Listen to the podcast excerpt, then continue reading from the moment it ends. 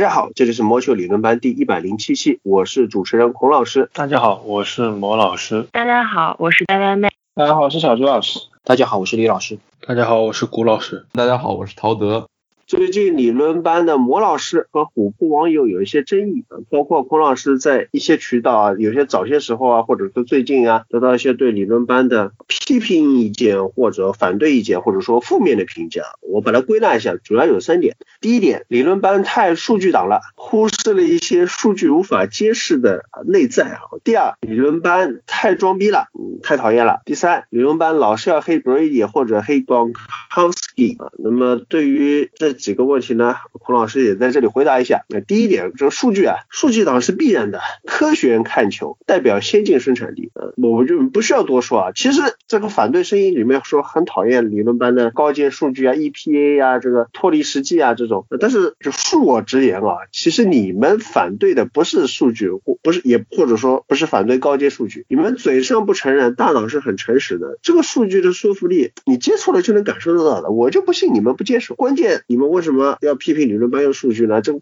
是在其他方面，问题的本质不在数据不数据上面啊，后面会提到。那么第二点，理论班该不该装逼？这个装逼好不好？是不是应该友好一点？孔老师的回答呢是经过了深刻的、周全的、谨慎的思索。孔老师的回答是：理论班这个逼该装。呃为什么？屁股决定立场啊！理论班成员个个都是逼王啊，区别只在有些人不自己装逼，就披着个谦逊的外衣，就像朱老师这样啊，朱黄是吧？有些人像孔老师这样，每次装逼之前还要打预告，大家看好了，孔老师给你装个逼，或者又像魔老师挥一挥逼格，把所有云彩都遮盖。节目组上下全是逼王，全都是没有任何羞耻之心。你让孔老师说这个节目不装逼，不可能的呀，所以我们只能说我们这个节目要装逼，而且装逼有理。对吧？我不可能反对装逼的。说到这里，我再顺便 Q 一下飞董，就是前段时间呢，我看他在微博上面啊，就我我推荐大家去看一下飞董的微博，就洛杉矶公羊是一个野生主页军那个，不是官方微博那个。包括飞董在哔哩哔哩，他有一个洛杉矶公羊的一个节目，虽然有断更的风险，目前为止只出了两期，但是非常的好啊，叫《福特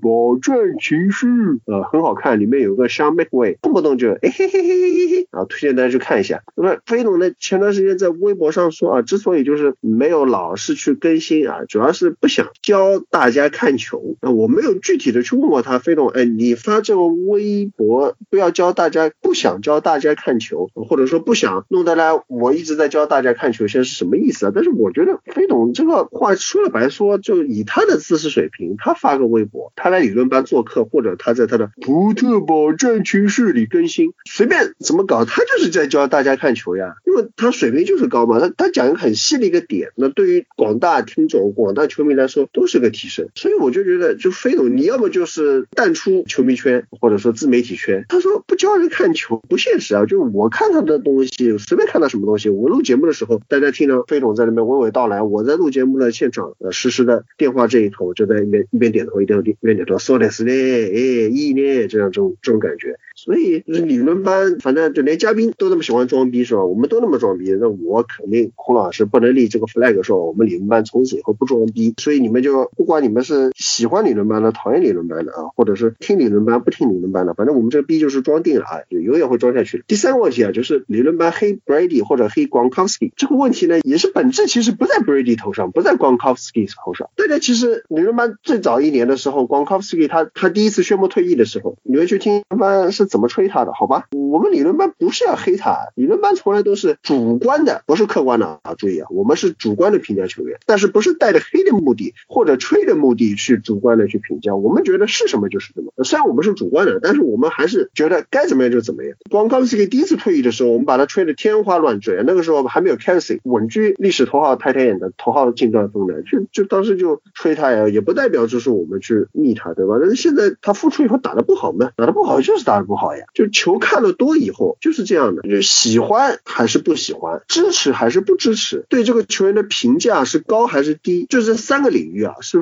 区别开来。打个比方，像对于 Blake Snell 这个投手，我对他的这个性格、他的投球的形态，包括他一些场外的，就很喜欢打游戏，是吧？孔老师都是很喜欢的。但是孔老师现在支持不支持他呢？他以前在光芒的时候呢，孔老师当然要支持啦。孔老师光芒球迷，怎么能不支持光芒的投手呢？但是他现在去教室了，呃也不是说我不支持啊，就是人家那不是我的主队，是吧？所以就我无所谓，就我还是支持我的主队。那么对于他表现的评价，这个就看他的实力了。长话短说的话，就一言概括的话，我认为他是一个虚假的赛扬奖得主，边缘性的赛扬奖得主，大概是这么一个水平。那就是你喜欢不喜欢，你支持不支持，你对他的实力如何评价？我觉得这是三个维度。但很多球迷他是不一样的，就我们叫饭圈啊，会把很多东西带入进去，基于自己的理解啊，去描绘一个不是现实中的运动员，而是一个自己带很多想象的运动员，就经常把一些不是这个球员他本身做的事情给他加上去，他做的不好的地方就无视掉、抹杀掉、粉饰掉、洗掉，他做的好的地方本来就无限的夸大。这种饭圈式的这个情况，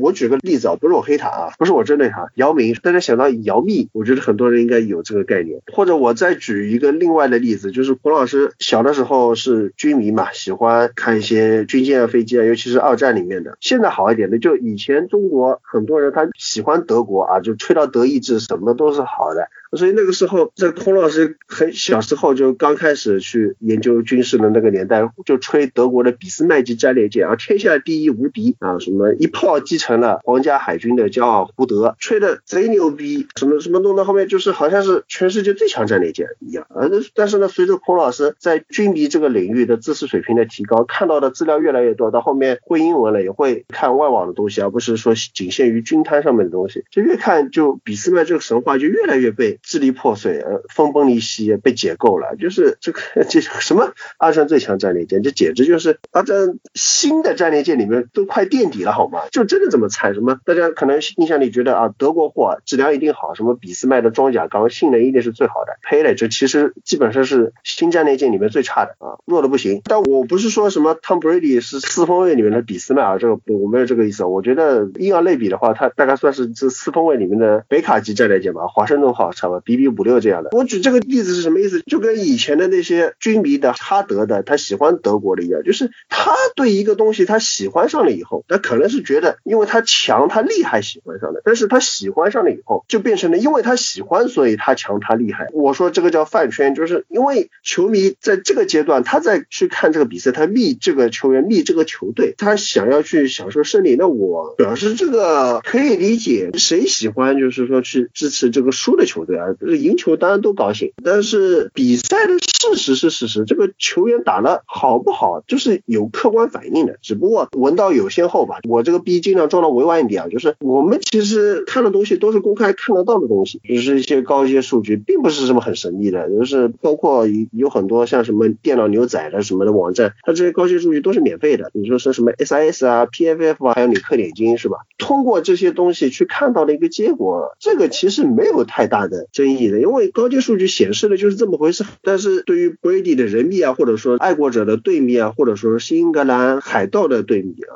或者说呃坦帕湾爱国者的队迷啊来说，就是你们看球想要得到的东西是希望我这个队厉害，或者说我的 Brady 厉害，我的 Gronkowski 厉害，你们已经是在这样的一个驱动的逻辑下，那就是你们看到的什么的东西都是 Brady 好，都是 Gronkowski 好。理论班看到的东西就是，如果 Brady 打的特别好，Gronkowski 还是跟他退役以前一样，那理论班是不会跟你们有冲突的。你们不会说理论班黑他们，甚至我再装一个逼，没准你们还会很喜欢听理论班，因为理论班用高阶数据可以更详尽的帮你们去吹 Brady 他到底怎么厉害，Gronkowski 到底怎么厉害，你们会听得津津有味，眉开眼笑啊。但是只是因为他们就是没有打的那么好，理论班的评价就不是那么的好，所以跟一些 Brady 人密、Gronkowski 人密去产生一些冲突。我就再举个例子好了，就是虎扑有一个帖子。因为应该是比赛第二天就有了，还比赛当天就有了，但是因为我觉得这个标题无聊，我就当天没有点开。是什么意思？就是那个标题他在问超级碗半场前海盗倒数第二档进攻，呃，Brady 走到场边对教练组喊的说 No No No No No 啊，那个帖子在问 Brady 这个喊 No 是什么意思？我觉得这个是一个很简单的事情，我就想这个应该不会出什么偏差吧。然后在虎扑另外一个帖子们聊天的时候，就聊着聊着就发现不对劲了，为什么有些人讲的话很奇怪？所以我把这个帖子回去看了一下，然后我就乖乖就是将近两百个点亮，有一个回帖，他是这么回的，就是 Brady 为什么喊 No No，就是当时海盗的教练组准备换特勤组上场准备踢球，Brady 跑到场边喊住教练组说啊要要进攻要打，然后最后因为那个 play 的结果是打正了嘛，就说明 Brady 真的是英明啊，就如果是教练组昏庸的喊了踢球，那么就不是七分变三分了吗？就二十一比六的领先变成了十七比六的领先了吗？啊，就是 Brady 他的英明他的经验就让海盗在这个时候做出了正确的决定。那我的表情就是我没办法跟你们形容，那么这个事情我怎么说呢？就是当时就我给大家再复述一下，当时的情况是这样的，就是应该是还差十三秒吧，然后海盗已经攻到了九把线，然后海盗列完阵以后，酋长用掉了最后一次暂停，因为他要做一些防守上面的针对性布置。那么海盗的教练组看到酋长变阵啊做布置了以后，也改了 play call，然后大概我推测应该是改了 play call 以后，可能是要放一个跑位，但是 Brady 呢就是冲到场面，他就是说 no no no 嘛，然后他伸出来五个手指，就大概意思就是还是安排五名接球手，就应该海盗原来的战术是安排五名接球手就列在起球线上，就清空后场的。海盗教练组可能原本要改，就 Brady 说就没事，就打这个，还是打原来这个。那么这个一档进攻嘛，打的是 Tyron Matthew，就是有个 PI 嘛，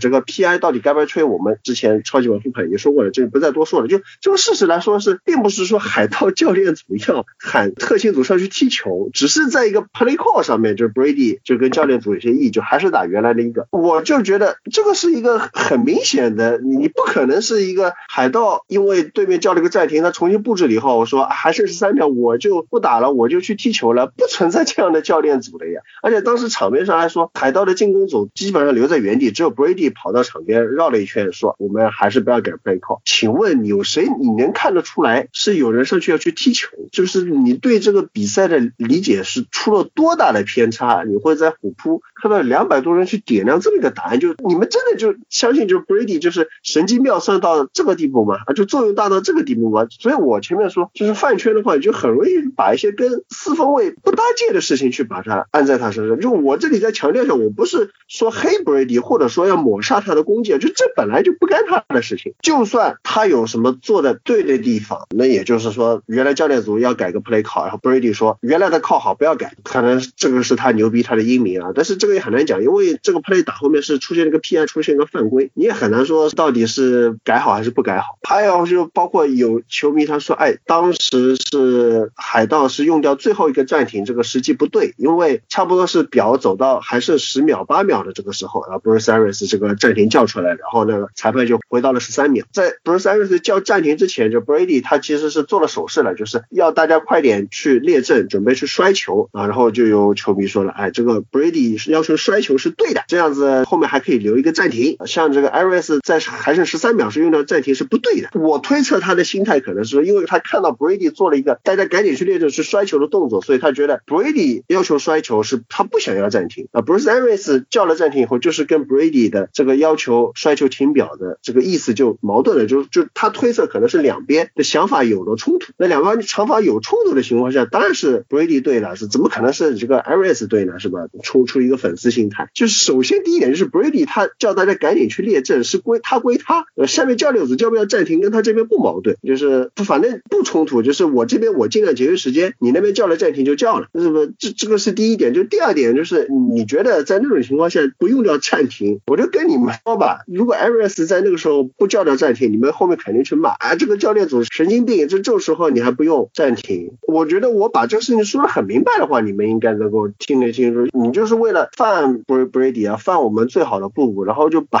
一些不属于他的东西去强加在他身上，然后或者说一些其实本来很简单的事情，正常看球都不会有什么太大疑义的事情，非要就念出点雪花出来。那么我就真的不是说理论班就故意要跟谁去作对或者是怎么样，因为我们觉得正常的比赛看上去以后就应该是这样子，就不是去这么去理解。就像飞董他就是又提到飞董，他说不希望教大家看球，那有的时候就是有些球迷，我还是再说一遍，文道有先后，就是因为你可能看的年份比较少一点，你的经验欠缺一点啊，就不像 Brady 这种他是经验丰富、资格老道，对吧？所以有些场面上的东东西你就是可能我们觉得不太容易会看错的，不太容易出错的，但你可能没有完全理解。然后呢，又加上了一些因为你的特殊的需求，然后就把这个事情给曲解了啊，或者说有些添油加醋的东西。所以就是如果将来你们还是要跟理论班，觉得理论班是哪里做的说的不对啊，哪里这个节目做的不好，或者说老师要钻牛角尖，老师要说一些我们觉得很好的球员，你理论班非要把他说的不好，那我也只能说很不幸啊，我们这个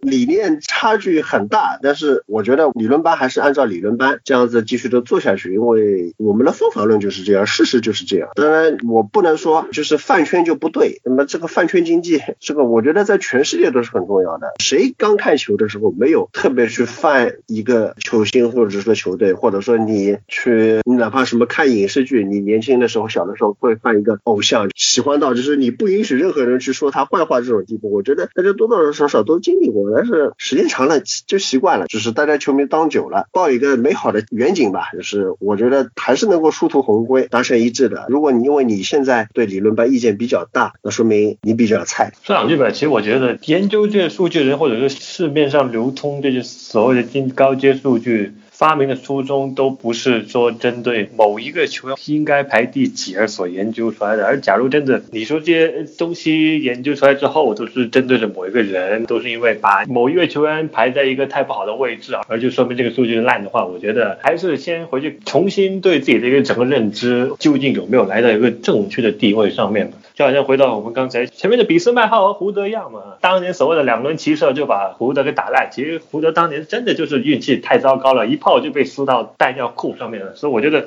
有些东西啊，我我们所说的整个国内的橄榄球界啊，一直都是处于一个在宣传或者解说方面一直都是属于一个参差不齐的一个状态啊。据我所了解是，一直想通过说一些休赛期固定对一些解说培训的，再加上可能来一个总体的一个知识上面的提升来。起码对普通球迷接受比赛和认知比赛方式有个更好的一个理解吧。但问题是我们看到这边的是 NFL 中国一直没有说有太多的一个举动，而且部分操作方面呢，从我自己的一些渠道得到消息来看，也不是说跑得有多么的好啊。所以我觉得有些时候就不要说太过把自己关在一个小圈子里面。其实饭圈方面的思路的确在很多思考问题的方式上面是会有比较差异的。一般来说，就是看比赛，呃，理论班比较遵循的是 fact base，就是以事实为依据来对相关的人或者是事件进行一个评估。当然，这个评估是因为每个评估的人每个体的色彩不同，自然是会有从中会得出一个比较主观的结论。但是这个结论是基于事实的基础而给出的。当然，我们非常欢迎听众或者是呃其他方面的朋友对我们提出批。评和指教，但是我们所接受的批评和指教应该是建立在事实的基础上。如果说大家认为我们在推断的过程中有哪些我们东西没有考虑到的地方，有哪些我们或许疏忽的地方，我们在这些方面有改进的空间，那么我们欢迎接受。但是很多关于饭圈方面的思路，从我个人的角度来看，就更像是一种神学方面的 范畴了。就我们日常可能在讨论方面用到的理。念也好，所探讨的那个推理过程也好，在这个范畴里面都是不那么适用的。就像我们之前大家都认为 Tom Brady 是公认的 GOAT，我们相信以这样的说法有非常强的事事实也好，理论的也好，有非常强大的事实支撑。就像上一期超级碗复盘里面，飞总也提到了，Brady 在拿下这一个超级碗以后，他已经有非常充足的资本来竞争 NFL 这一个 GOAT 的每。个头衔了。好，这个 GOAT 这个头衔，我们 Brady 已经拿到了。但除了他以外，接下的呢？然后 Brady 为我们立了一个标杆。那他这个标杆是什么样的？我们应该如何评价四分卫？如果说我们是只按照超级碗或者是冠军的数目来评价四分卫吗？还是说我们是以怎样的方式？是以我们光看他的传球数据吗？还是说我们要从能够在逆境环境下他所谓的那些个人魅力，或者是他招揽球员的魅力吗？整个这么一个评价体系，我们要怎么建立起来？而且，呃，我对于很多布雷迪球迷非常不满的一点就是，很多布雷迪球迷都认为 Bill Belichick 离开了布雷迪什么都不是，所以他配不上 NFL 历史上最佳教练这么一个称号。我对这样的论调是非常不以为然的。我拿一个之前的例子，在 Bill Belichick 离开之前，成为教练界的公认的 GOAT 之前，上一个 NFL 的历史公认的最佳教练，他在离开自己的四分卫的时候，他的战绩一样是可以说上台面的。那你能说我们这一位 NFL 之前的那位教练界的第一 GOAT 离开了这位四分卫一文不值吗？所以这个所谓的这么一个推论的逻辑本身，它放到历史的范畴上就存在着一个无法自洽的一个矛盾的地方。你要说当时这位呃呃嗯 Bill b i l i c h e c k 之前的联盟最佳教练 Vince Lombardi，他的四分卫 Bart Star，他的顺位当时被选到的顺位可比 Brady 更低啊。Brady 你说他是第六了一百九十九顺位，大家都觉得他已经是励志传奇了。别人 Bart Starr 当年是第十七轮被选中的，第十七轮一路打到，然后在绿湾这么一个处于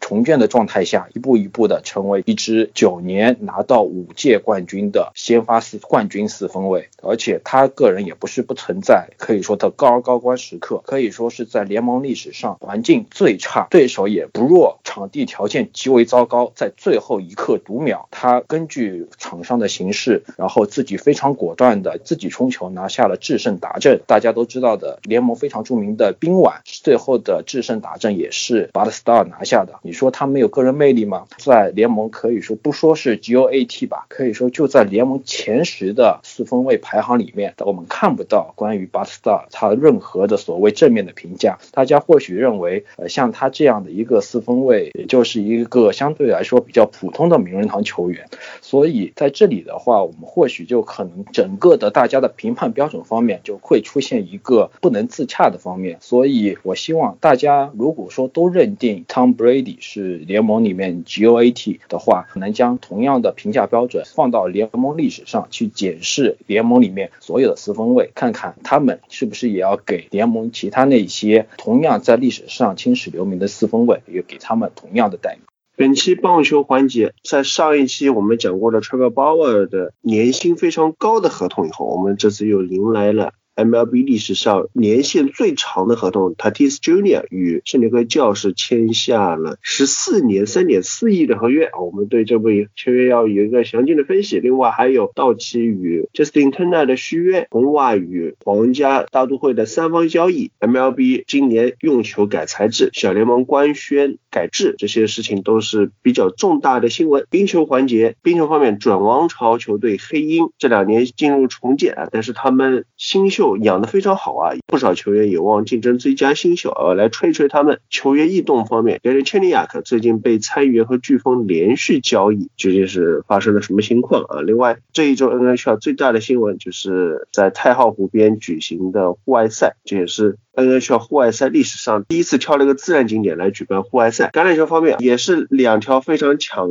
眼球的大新闻：J.J. Watt 与球队商量以后自愿被裁，Carson Wentz 曾经老鹰的准 MVP 四分卫被交易到了印第安纳波利斯小马。那么我们先从棒球部分开始。今天我们会谈很多的签约和交易，也有一些联盟整体方面的新闻。首当其冲，第一条，这个赛季联盟又要换球了。近期根据据 The Athletic 内部消息，大联盟向各支球队的高层以及负责比赛装备的人员发送了内部备忘录，其中很关键的地方是提到了新赛季比赛力当中使用的棒球可能会有细微的改变，这可能会直接影响整体比赛的结果，尤其是可能会使得联盟各支球队的打击成绩有所下滑的现象。在备忘录当中明确提到，就为了能够使比赛用球的弹性指数。符合在标准规定标准范围内。大联盟棒球独家生产商 Rollins 会提供就是较之以往缠线比较松的棒球。什么叫缠线比较松的棒球呢？根据棒球的制作工艺，一个棒球从原材料加工到最后成为成品当中要经历三次缠线的情况。这一次 Rollins 是把整个生产工艺做了一个调整，一共三次缠线。Rollins 是要求就是在第一次缠线线的时候，棒球缠的就不那么紧了，后面第二次和第三次。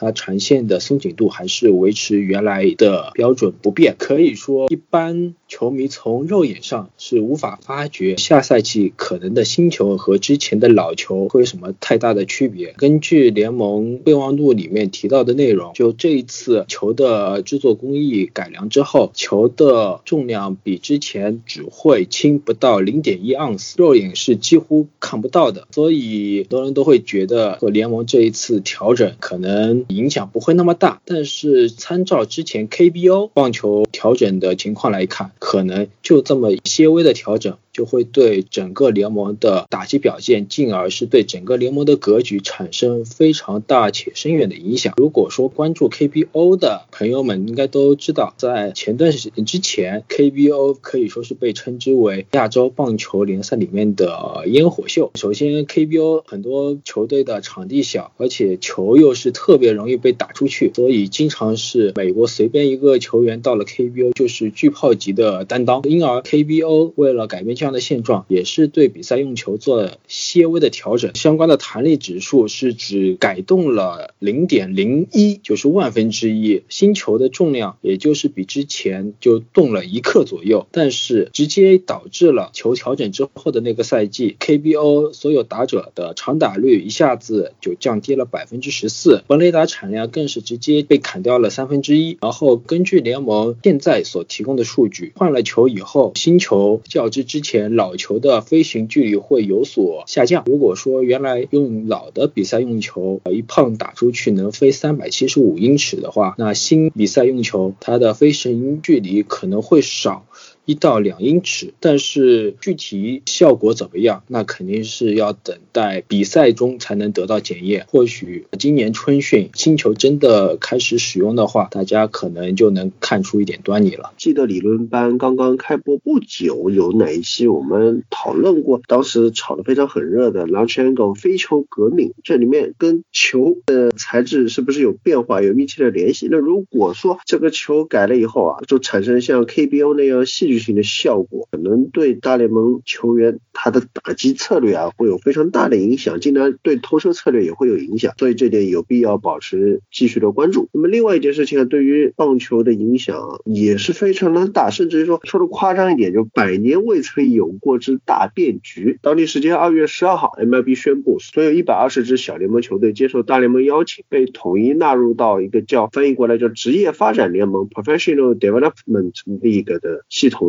今后大联盟将会给予小联盟更全面、更广泛的支持。PDL 有啥意思呢？它带来了什么样的改变呢？首先，我们要回顾一下以前的小联盟是什么样子的啊？就在理论班之前科普过，那我也非常著名的就是总经理界的 GOAT Branch Rickey，他在二三十年代担任圣路易斯红雀总经理时啊，就创建了小联盟的概念。大联盟球队带几支小联盟球队，然后从把自己的球员放在小联盟球队里面栽培，长成熟了。就送到大联盟，就像农场收割作物一样，所以那个这个农场热词也就是这么来的。从那以后，就 MLB 的球队就纷纷效仿。不过这么将近一百年来，这个小联盟某种程度上还是比较粗糙的，就是这些球队本身它在财政上、行政上它是自主经营的，就老板他是归自己的，这个球场啊，这个收买票啊这之类的收入开支都归他自己。只有球员那是大联盟球队派过来的，球队的教练也是大联盟球队派过来的，各个联盟之间的分布。他的球队的坐落啊，他的球场呢也都很粗放，就你这个老板，你爱把这个球场建成什么样就什么样。有些小联盟的球场，它的硬件设施不是很好，甚至有些发生过像一些大牌的球员，像 Bryce Harper，他在小联盟时期，他曾经嫌某个球场太破了，他不想在这里打球，那么在现在的深度整合之后啊，第一点是对一百六十支小联盟球队做了裁撤缩编，现在变成一百二十支球队，分为三 A、二 A、高阶一 A 和低阶一 A，每一个大联盟球队三十支大联盟球队，它有下面四支小联盟球队，大联盟球队啊也会采用一些新的软硬件标准，给这些小联盟球队提供。支持，比如说这一年一些比较实质性的调整，包括啊，就小联盟球员的薪水要涨薪百分之三十八到百分之七十二不等。球队的设置它因为有统一的标准了，所以今后啊也会进行改建。像什么有球员嫌这个球场太破，甚至觉得在这个球场打球会有危险，可能影响到自己的健康，影响到自己职业生涯，这种事情就不会再有了。包括球队的其他的工作人员的那休息啊，工作环境也会有所提升。而且这一百二十支球队它是重新洗牌过的，因为有。有些同一个联盟的球队，它可能分布太远，然后球队与球队之间主客场通勤距离会很远，然后小联盟球员就非常的辛苦。那经过调整以后，就把尽量每一个级别的所有球队集中在一个比较小的地理范围之内，这样球员之间打球通勤就方便很多。现在每支大联盟球队与各自的三 A 球队，你三 A 球队再往上一升就到大联盟了嘛？包括有或者有时候大联盟的球员他因为受伤复健，还是放在三 A 里面。调整过后，三 A 球队与大联盟球队平均缩短了两百英里，那么对于大联盟球队和三 A 之间球员的往来会方便一些，而且对于一些大联盟球队也是死忠球迷，他可能会喜欢去小联盟球队看球的，像我们理论班的蓝鸟用户吴老师就曾经到布法罗去看过蓝鸟三 A 的比赛。有些球队他原来这个三 A 球场距离很远的，现在缩短了以后。啊，像古老师这样的死忠球迷也可以去经经常去三 A 小联盟视察啊，球队的苗子养的怎么样？这对于球迷的体验，对于这些三 A 球队所在城市的地方经济都是大有好处。这一次小联盟的大洗牌，也是对所有小联盟球员本身产生了非常非常巨大的影响。从原本接近两百支小联盟球队，一下子归并到只剩下一百二十支球队，那显然很多小联盟的球员就肯定就他们的追逐棒球的梦想可能就要就此破灭了。另外一个非常直接的影响就是，之前小联盟的层级是除了到 DJEA 下面还有两个。个短期联盟可以说是为 MLB 选秀选完之后的球员量身定做的。一般这些短期联盟都是差不多在七八月份开始就打两个月的时间，这对于经过选秀进入农场体系的高中生球员以及来自拉丁美洲的年轻的十七八岁的球员来说，是一个又是熟悉美国环境，又是熟悉小联盟职业棒球节奏的一个过渡的阶段。之前在农场里面有这么一句话，就可以说从新秀联盟一步一步要晋级到大联盟，有两道非常重要的坎。第一个坎就是从短期联盟跳到之前的 DJEA 的完整赛季的这一个联盟，这么这么一道坎是很多年轻的有追逐棒球梦梦想的球员很难跨越的一关。另外一关就是从高阶一 A 到二 A 这一关了。所以现在经过这么一调整以后，显然对于很多阿美裔。的以及高中生的球员，要是直接进入到大联盟的 DJEA 的比赛场。对他们的调整的难度就会更大。另外一个就是现在开始各支小联盟球队开始跟大联盟球队打包之后，正如刚才孔老师提到了，显然各支小联盟球队他们的营收呃会有非常非常大的改观。这也摆脱了之前虽然各支小联盟球队对接的大联盟球队一支一支都非常非常的有钱，但是各支小联盟球队受制于老板的财力，不管是球场的体验也好，还是球队的训练设施各个方面。都完全做不到大联盟的标准。经过这么一次，也可以说是经过疫情的冲击，大联盟可以说是直接出手，对整个小联盟体系做一个标准化的改革，或许也会让能够留下来的小联盟球队，在未来很长一段时间能找到新的生机。还有一件事情啊，就在你们听到本期节目的时候，MLB 已经开始春训了。按照日程表，今年春训预计在三月底结束，这也是新冠疫情以来的第一个春训。去年的春训是在新冠疫情到了以后就宣布终止了。那么相比于正常年景下的春训啊，今年春训有一些不同。每个球队可以邀请七十五人参训，所有球员入营前必须自我隔离五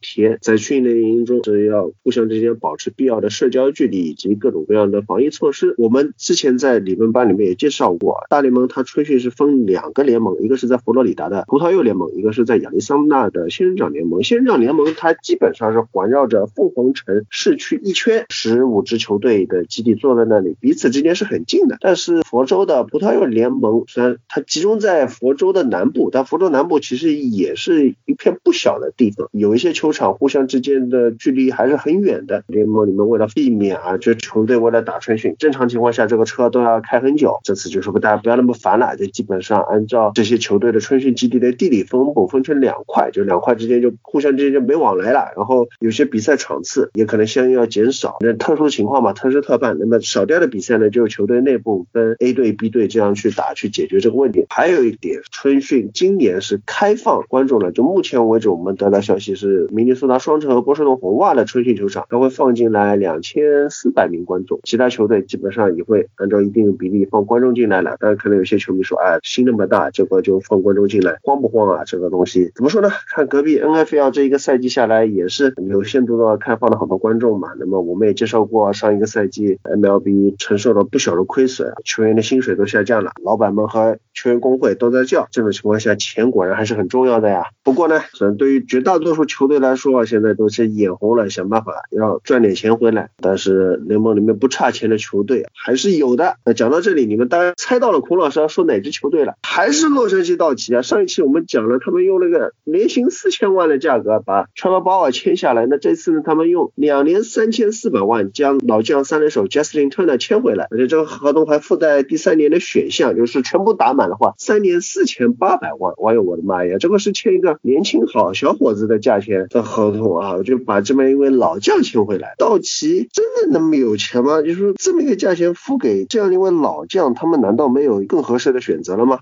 道奇能这么财大气粗，直接破两亿五千万这么一个第三级奢侈税，那绝对是得益于前面两年道奇成功的能把自己球队的薪资总额压在了奢侈税以下，这也就他们换来了今年可以豪掷千金的一个大的资本。不过现在时间走到可以说春训前，你说市场上再去找一个新鲜的三垒手，难度也比较大，用生不如用熟嘛。Justin Turner 在道奇那么多年。劳苦功高，把他签回来可以说是顺理成章的事情。道奇其实球队里面真的三垒手的位置还是空着的，不能指望球队里面的新秀立刻挑起大梁，也这也不是很现实的事情。道奇农场里面源源不断的新鲜血液，也提供给了他们之前能把球队薪资压在奢侈税以下的资本。没有这些青年才俊，那道奇也不可可以在今年这么肆无忌惮的疯狂撒钞。说到到这里又不得不嘲笑一下纽约洋基的小老板哈 s t 布 n 纳，在今年冬天他接受。采访时候，他曾经向记者信誓旦旦地表示，他有信心纽约洋基在新赛季里面就工资总额会是联盟第一。但现在不知道他说这话时候有没有啊预见到道奇今年可以这么肆无忌惮的撒钱？你说让洋基现在要把工资总额推到比告奇还要高，那简直就是痴人说梦的事情。要知道，据很多小道消息，杨基已经跟今年国际 IFA 的头号新秀达成。了口头协议，说你真的现在突破第三层奢侈税线的话，那一步错步步错，就步步受限。所以在这边只能说，在现在的联盟里面，年轻肉体才是硬道理、硬通货，说其他的都是假的。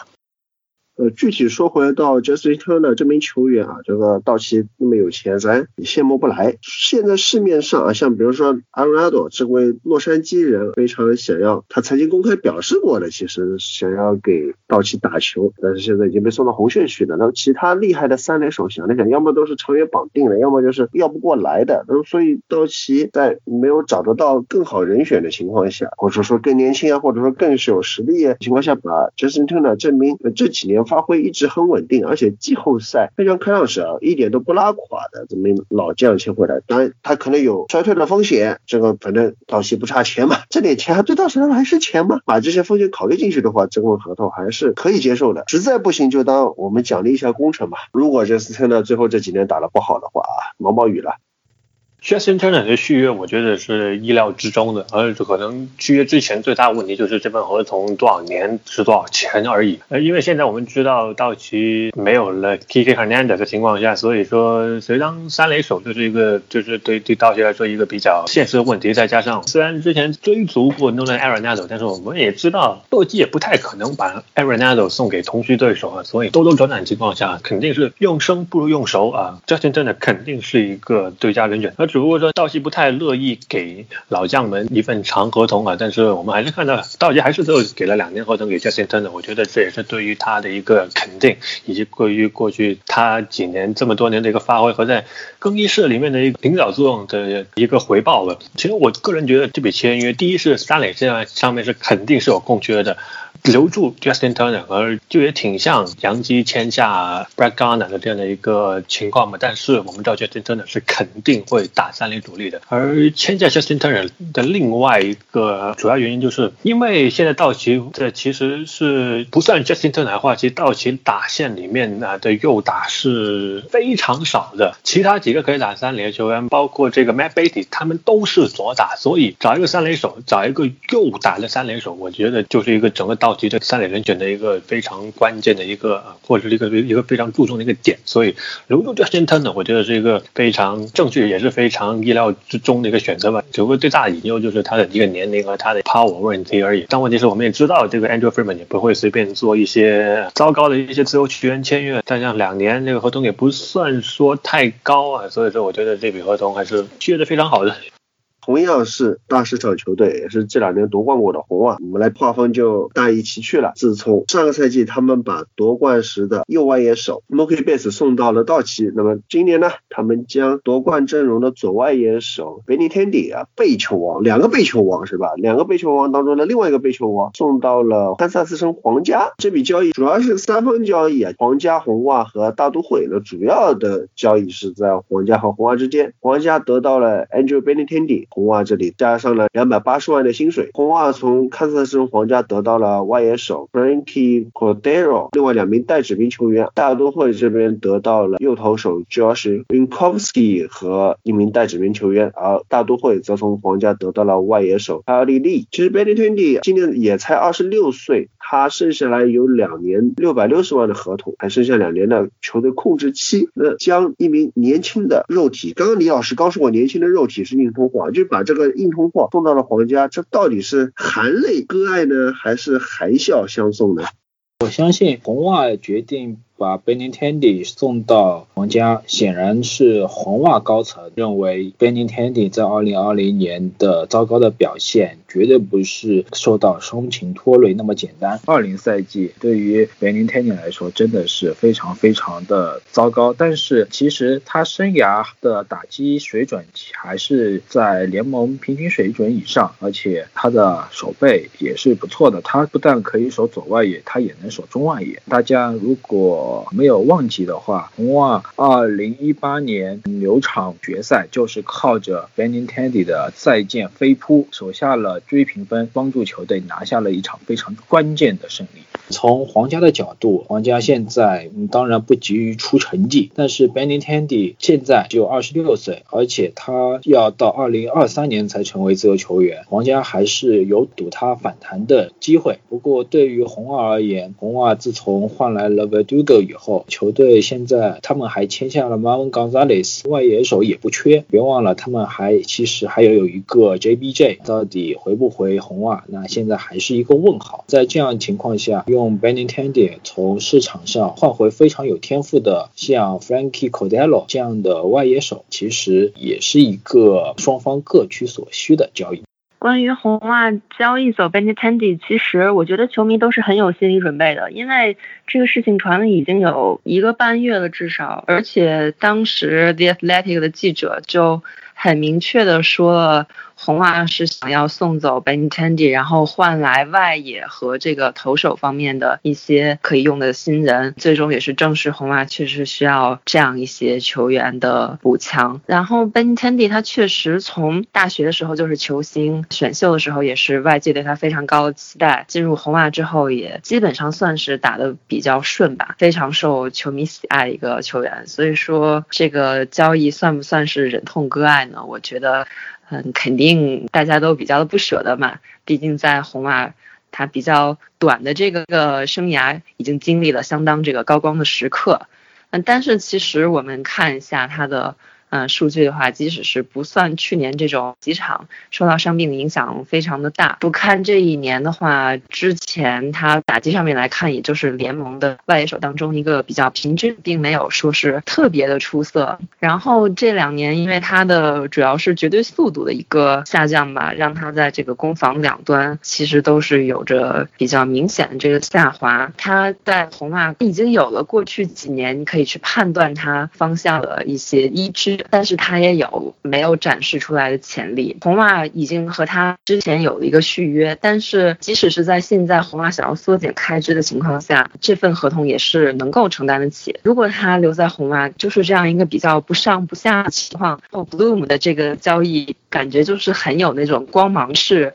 交易的风格。虽然 Bloom 他自己是说，这样和薪资总额关系和。市场还是小市场也没有关系，就是纯为球队未来的发展去这样考虑。但是我觉得，既然现在也不是那么的想要投入，不不是想要，不是很情愿去交奢侈税的话，那么就是如果有官网永动机式的这种操作，那不是很好的嘛？换来的。这个球员也就不多介绍，都是很可能在这个二一或者是接下来的赛季有着一个明显反弹的球员。还有三名现在没有指明会在这个小联盟的比赛开始之后去挑选球员。如果他们当中有一个人打出来了，那这笔交易至少是不亏的。如果有两个球员打出来了，那可以说就比较赚。对于现在红袜农场的这样一个情况的话，我觉得在这个点虽然可能是在你这个生涯的一个低点，可能他还会有一定的这种回弹的机会，但是球队做这样的决定肯定是研究了他最近两年状态下滑的一个原因，以及能否去修复的这样一个可能性，然后做出这样一个决定，我觉得还是比较合理的。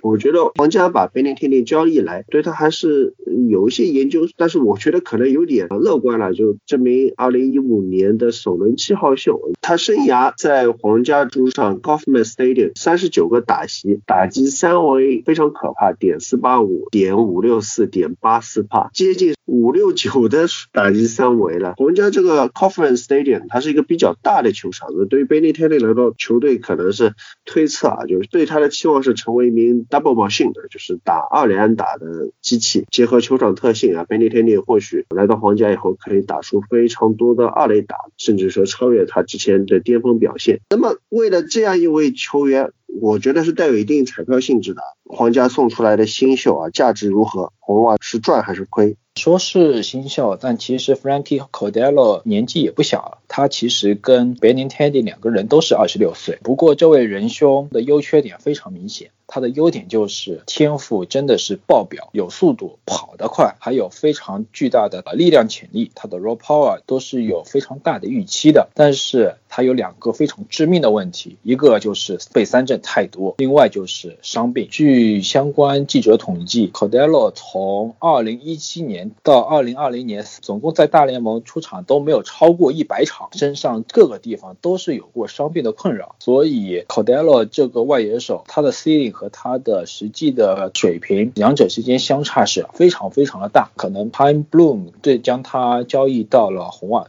也许也是为了赌他一把。呃，现在对他而言比较现实的预期是。他可以做一个扮演好专职左打的角色，因为他针对右投和左投，他的打击表现的差异也非常非常的大。其实，在这笔交易里面，值得称道的是纽约大都会空手套白狼，用刚从 Steve Matz 的交易里面从蓝鸟换到的 Winkowski 做了一个过桥，又把他送到了波士顿红袜。Winkowski 有个个极速到九十六迈的速球，还有一颗正在成长的直插球。未来比较切实的预期是进入牛棚担任后援投手。大都会这个送出的代价并不大，但是从堪萨斯皇家换来了一个很值得期待的新秀卡利欧利。卡利欧利被选中以后，球探公认他有非常大的 raw power 的潜力，而且他能选球。比较大的问题就是还是。嗯，像他这样的以 power 侧重的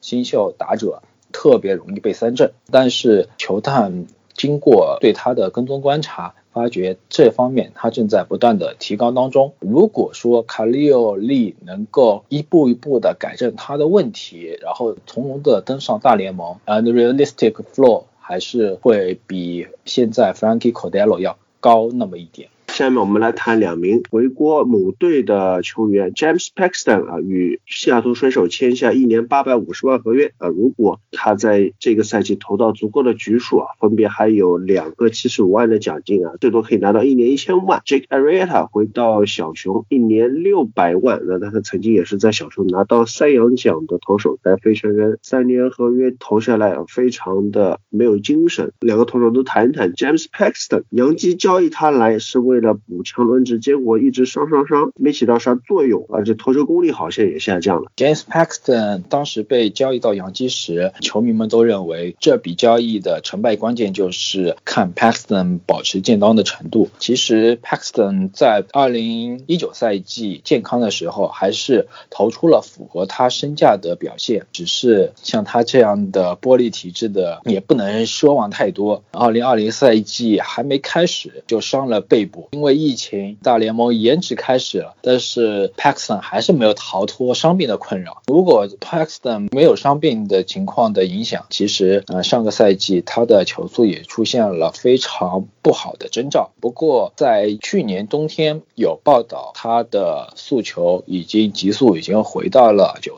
九十四迈，比上个赛季他的速球要好出不少。嗯，Paxton 可以说是过去两个赛季非球。革命的受害者之一，在洋基这么一个打者天堂，Paxton 他的投球策略又非常倚仗于攻击打者的好球带的上上半部分，只要他的速球进雷点有那么一点偏差，那基本上打者就能把这颗球送出场外。由于年龄的增大，对于啊 Paxton 而言，他给他的容错空间是越来越小，因而回锅自己的母队水手显然是一个不错的选择。毕毕竟水手广大的主场对 Paxton 本人而言是一种保护。最后提一句。Paxton 二零一零年被选中的被水手选中的时候，水手正在重建当中。当 Paxton 被交易去洋基的时候，水手还是将交易换来的 Justus Sheffield 作为球队重建复兴中非常重要的一部分。现在水手签下了 Paxton，球队还是在考虑重建。就这么一个漫长的重建期，对于水手球迷而言是真的漫漫长，夜不知道什么时候才是一个尽头。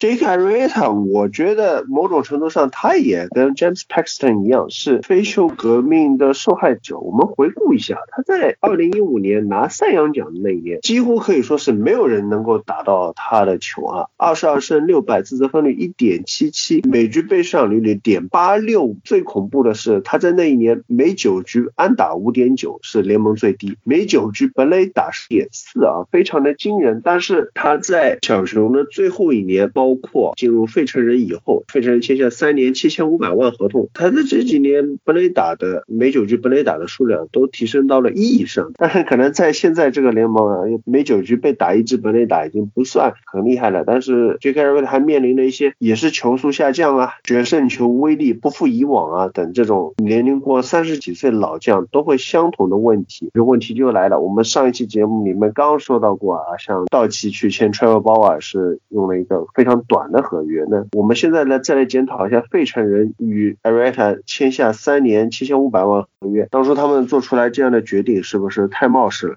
Arietta 进入自由市场时候，当时可是各支球队的香饽饽。当时他不但拿了赛扬奖，还帮助芝加哥小熊打破了魔咒。他代表小熊首先发的八百零三局，他的投球表现自责失分率只有二点七三，非常非常的亮眼。不过，在他和费城人签下了三年七千五百万的合同以后，他的表现可以说是一落千丈，自责失分率一下子飙到了四点三六，对应的高阶数据更是。是飙到联盟先发的后半段，可以说以他在费城人整体的表现，他与其说是费城人的王牌，更不如说 Arietta 在费城人的最后岁月已经沦为了球队的四五号先发。只要他先发，费城人的球迷就得担心他会不会被对手打爆。有一段时间，他也成为了国内比烂盟玩家的心腹爱将。想想费城人这么惨啊！我们接下来说到光芒也签下来一位老将 Rich Hill，国内昵称富丘或者说富山，非常形象。光芒他只花了一年二百五十万，想想 a r i 他一年是两千五百万的薪水，还一签签三年。那 Rich Hill 这个投手也是比较典型的老来俏，他生涯到中期都不怎么有精神，辗转了非常多的球队，投出局数最多的一年是二零零七年，他当时二十七岁的时候在小熊投了一百九十五局，在很多年份都是只能投十几局啊，二十。几局三几局，而且有段时间还是专职做了后援投手。那生涯真正起飞还是在末年来到洛杉矶道奇啊，以三十六岁到三十九岁这个年纪，在道奇这段时间啊，投的非常的好，累计自责分率是三点一六，投出了三十胜十六败。那这名投手控球不错，而且有一颗在生涯末期突然变得非常有杀伤力的曲球。那么像这名伤病非常多、投球局数特别少的投手呢，不知道看中他哪点？反正光芒就是一个很喜欢。废物回收的球队之前就是修好了非常多的投手，或者说把一名老投手给维护好。所以从过去的这些经验来说，可能光芒也是对他的分析部门或者说他的投手教练部门非常有信心，能够把富山这名今年已经是四十一岁的老将给伺候好，能够让他发挥一定的作用啊。对，不过对于球队来说，今年的投手整体轮值形势还是非常的严峻，因为在送走了 Blake Snell，放弃了 Charlie Morton 的球队选项以后，球队一下子。突然发现正儿八经的先发投手竟然就没几个，原本的轮值当中只剩下 Tyler g l a s n o 和 Ryan Yarbrough 两名，一左一右两名先发投手，那他们找来的谁呢？Chris Archer 这是过去几年在匹兹堡海盗被爆得非常惨的前光芒王牌，瓦卡也是一名这几年非常没有精神的啊老将投手。Rich Hill 这个富山，然后球队还有一些过去几年备受关注的，像是 Honeywell 这名曾经是在全明星赛啊明日之星。比赛里面先发主投的球员，这几年老是动刀，都二十六岁了，甚至于大联盟还都没上来过。在这样的情况下，光芒这个赛季怎么样能够把一百六十二场完整比赛所需要的一千四百多局给吃下？你忠诚的金坛小助手孔老师心中也是充满了疑惑。对于这件事啊，我们随着赛季的进行啊，走一步看一步吧。对，其实我们知道，就是一个看着以往道奇比赛多的球员都知道，他球迷都知道他是一个大量使用曲球，再加上偶尔加一两个速球的的这么一位投手。上赛季我们看到了在中区利用整个大中部的一个打线，真的是相当难看的这样一个情况，打出了一个不错的数据。所以，所以对 r i c h i 来说，光芒可能看到这位老将身上还有一些还有一些可以被利用的价值，所以就签下他来做一个先发轮值的补强。我觉得这个不太意外了。而且最重要的是，我觉得左投老将又曲球，可能我觉得可能光芒整个制服组对于修这种投手，或者说对这种球投手的的一个管控程度，我觉得也是一个比较有把握的。可能我一个隐忧就是，我们大家都知道，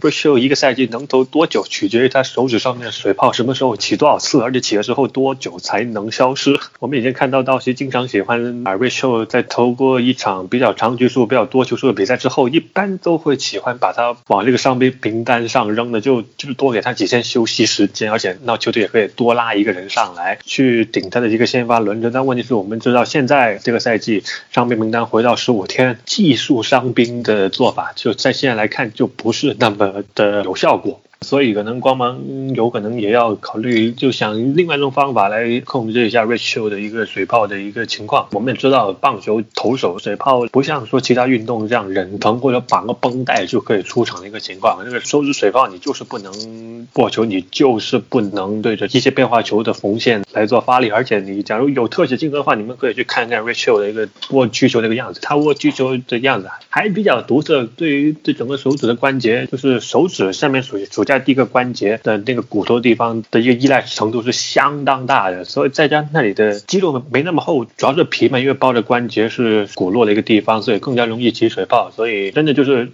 他能投多少场，他能有多少产出，完完全全就取决于水泡的一个情况。你说怎么治这个东西，这是一个医学界上面也是没有办法的一个问题嘛。就是我已经看过一两篇相关的研究，包括一些医学院的报告，就是说棒球管投手的水泡情况没真的是就是没有办法，只有最好的方法，而且是唯一的方法，就是让这个投手休息啊。所以一旦休息的话，那么 Rachel 的那就等于说那他就要进伤病名单了。所以光芒，我觉得能签下 Rachel，我觉得也。对他这种情况已经做好了准备。说了几个投手啊，我们再来讲捕手啊。对于红雀球迷来说啊，这几天真的是非常狂喜，来了 Arenado，然后球队还从洛基那边得到了不少的现金啊，让他们可以做一些操作，像送掉了 Flower 这名老将在外野腾出来空间啊，然后他们又与之前是纠结了半天的老将捕手亚迪亚莫利纳达成了一年九百万的续约合同。亚迪亚莫利纳虽然在这个休赛期曾经有传出来别家球队对他有兴趣。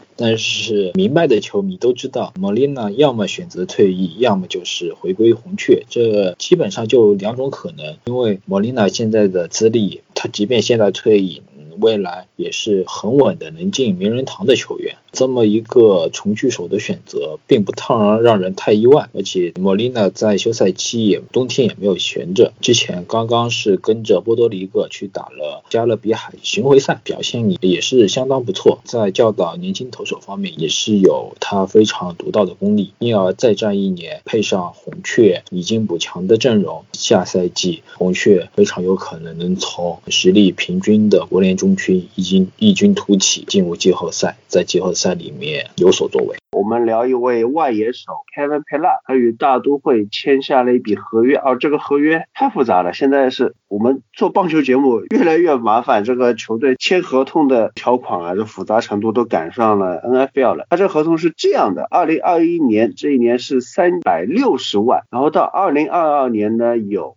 几种情况，一种情况是球员可以选择一个二百九十万的 option，就是用这个价钱去走完这第二年。那么还有一种情况就是球队可以选择一百四十万买断，就是二零二年我就不要你了，那么你就加上第一年的三百六十万。就相当于打一年五百万，还有一种情况呢，就是球队是选择六百四十万执行，那么这样子的话，它就变成了两年一千万，所以就是这个合同就一个很奇葩的情况，就是它可以是两年六百五十万，也有可能是两年一千万，这就看是球员选择还是球队选择。按照 MLB 官网它的一个 OA 数 outside of average 翻译过来是超出平均水平以上的这个制造出局数的能力。佩拉在上一个赛季，他这个数据是负二，一共有一百二十名符合统计标准资格的外野手，佩拉排到第九十八啊，你能想象吗？这个是在二零一五年、二零一六年，他的蓝鸟时期可是滤网的防守胜利贡献价值可以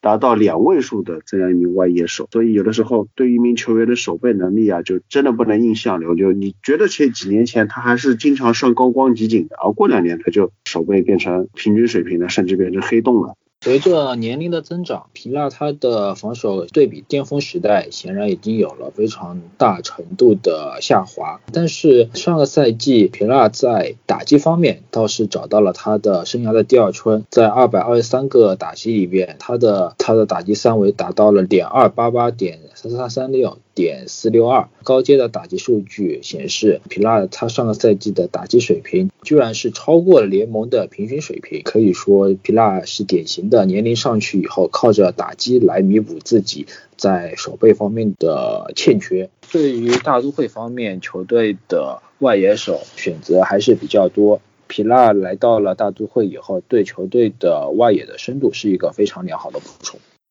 另外一名外野手 Brett Gardner 园丁，洋基的多久以前的老将了？就零九年夺冠的时候他还在，到现在为止他还在。洋基刚刚跟他签下了一笔续约合同。洋基在春训开始时候还是呃跟球队的老将 Brett Gardner 签下了一份两年的合同，其中第二年是有选项的。本赛季他的合约金额是只有四百万美元。首先这份合同签下以后，洋基的总的薪资空间成功的压在了啊奢侈税线以下。如果说杨基可以整个赛季保持这样的薪资水平，那要非常恭喜纽约洋基的管理层，到本赛季结束，球队就不用交奢侈税了。另外，关于 b r e a k Gardner 他个人在球队的地位的问题啊，其实在这个休赛期相关的传言一直没有停过。然后在春训开的开始的时候，杨基的主教练 Aaron Boone 接受采访的时候，跟媒体们确认了纽约洋基新赛季的主力左外野手是 Clint Frazier。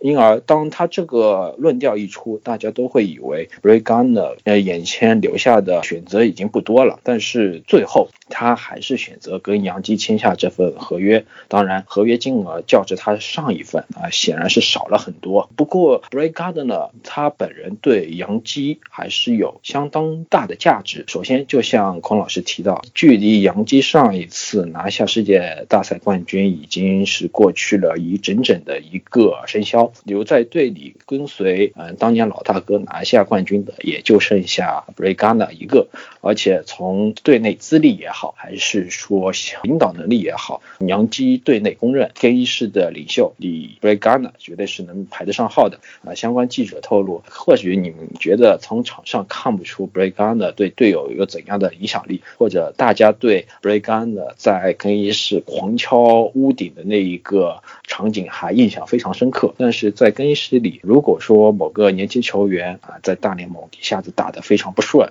或者怎么样啊，作为老大哥啊，Bregana 总是第一个时间冲上去跟他谈心，跟他分享分享人生经验，谈谈人生大道理。可以说是起到一个带头大哥的作用。然后从场上的贡献来看 bregana 嗯，即便你说年纪已经那么大了，他的选球眼还在，他的跑垒的意识还在。再加上大家别忘了，杨基这个外野真的是潜在的伤病一旦爆发，还是非常需要有人能够及时顶上。bregana 显然就是可以扮演这样的角色。即便他可能平时坐在板凳上面默默无闻，但是一旦要让他上场，他总是可以拼。尽全力，而且他整个职业生涯也愿意就是只为杨基终老。作为他这么一个咖位的球员啊，显然他也没有太大的溢价能力，不会，他也愿意降薪接受这么一个合同，帮助杨基完成将球队薪资总额压在奢侈税线下这么一个壮举。其实 b r a g a n 的这个签约肯定是对整个战力不会有太大的提升的啊，只是更多的给两个外野角落有更多的一个轮换人选。我们也看到了以前 b r a g a n 的在指定场次下面，或者是让他在人质的场次担任末段棒次，我觉得他的一个磨球能力对一个这样经验的老将来说，是一个在末段棒次上面一个很强的一个补充吧，又或者是一个很好的埋伏人选。所以从这笔签约，我们也看到更多的是杨基也，毕竟因为他是 Brad g a n 嘛，毕竟这是一位现在球队里面。待在整个洋基体系里面时间最长的一个球员，所以说在外野又有一定的需要找替补人选之下，那 Brakana 当然是当仁不让的人选。所以这个签约真的一点也不奇怪，只是为了这笔签约而把 Adam m o t v i n o 扔去红袜，我觉得这才是一个比较让人看不懂的地方。那本期棒球最后的部分。最重要的部分，Fernando Tatis 以十四年三点四亿的巨额啊年限之巨、金额之巨，与圣迭戈教士签下了续约。这年限是什么概念？它是十四年，在这之前，大联盟的记录是十三年。j a n c a r o Stanton 一五年和马林鱼签的十三年三点二还三点三亿，差不多这个合同啊，以及 Bryce Harper 二零一九年赛季开始前和费城费城人签下的。十三年三点三亿合同啊，就是他在新闻发布会上说要 bring the title to the DC，然后还真的成真的那种。金额方面，三点四亿，仅次于 Mike Trout 和 Mookie Betts 的啊，Mike Trout 他是十二年四点二六五亿的续约合同，Mookie Betts 是十二年三点六五亿的合同，是去年休赛期签下。那 Tatis 这边的合同的金额排到第三高。那关于这个合同呢，就我们上一集刚刚提过 Trevor Bauer 的合同啊，就是年限很低，只有。三年金额都，但是单价很高，而且单价都集中到头部，一亿多三年啊，其中前两年是可以达到八千五百万，而且每年都有跳出条款啊，我们也充分分析过了，就这份合同就是在这个合同，在这个 t r e v o r 这个球员啊正值当年的时候啊，不惜非常高的溢价去签他，但是签了很短，不像有之前大联盟很多合同动不动七年十年的，那这个球员就是给你前面五年打得好就很给面子了，后面五年就躺在那里烂在那里，让你就是甩嘛又甩不掉，这个球员呢不用又不行啊，非常的尴尬。当时我们就把这种长约合同给批判了一番，但是编辑这个教室就又拿出来了这么一个年限还破纪录的十十四年的合同。不过这份合同呢，如果要跟我们之前提过的那些什么阿伯的普霍斯在离开圣路易斯红雀以后的这十年二点四亿这种合同去比，其实也有差距。因为阿伯的普霍斯他那份合同他签的时候他已经是接近巅峰的末期了，他到天使队以后就打了一年好球，包括说是 Miguel Cabrera、Jacoby Ellsbury，哎呀又编这个人了，就是靠靠的，就是我们举过那些例子，很多就是要么是签了以后就砸掉，要么就签了以后好了几年是是 Andrew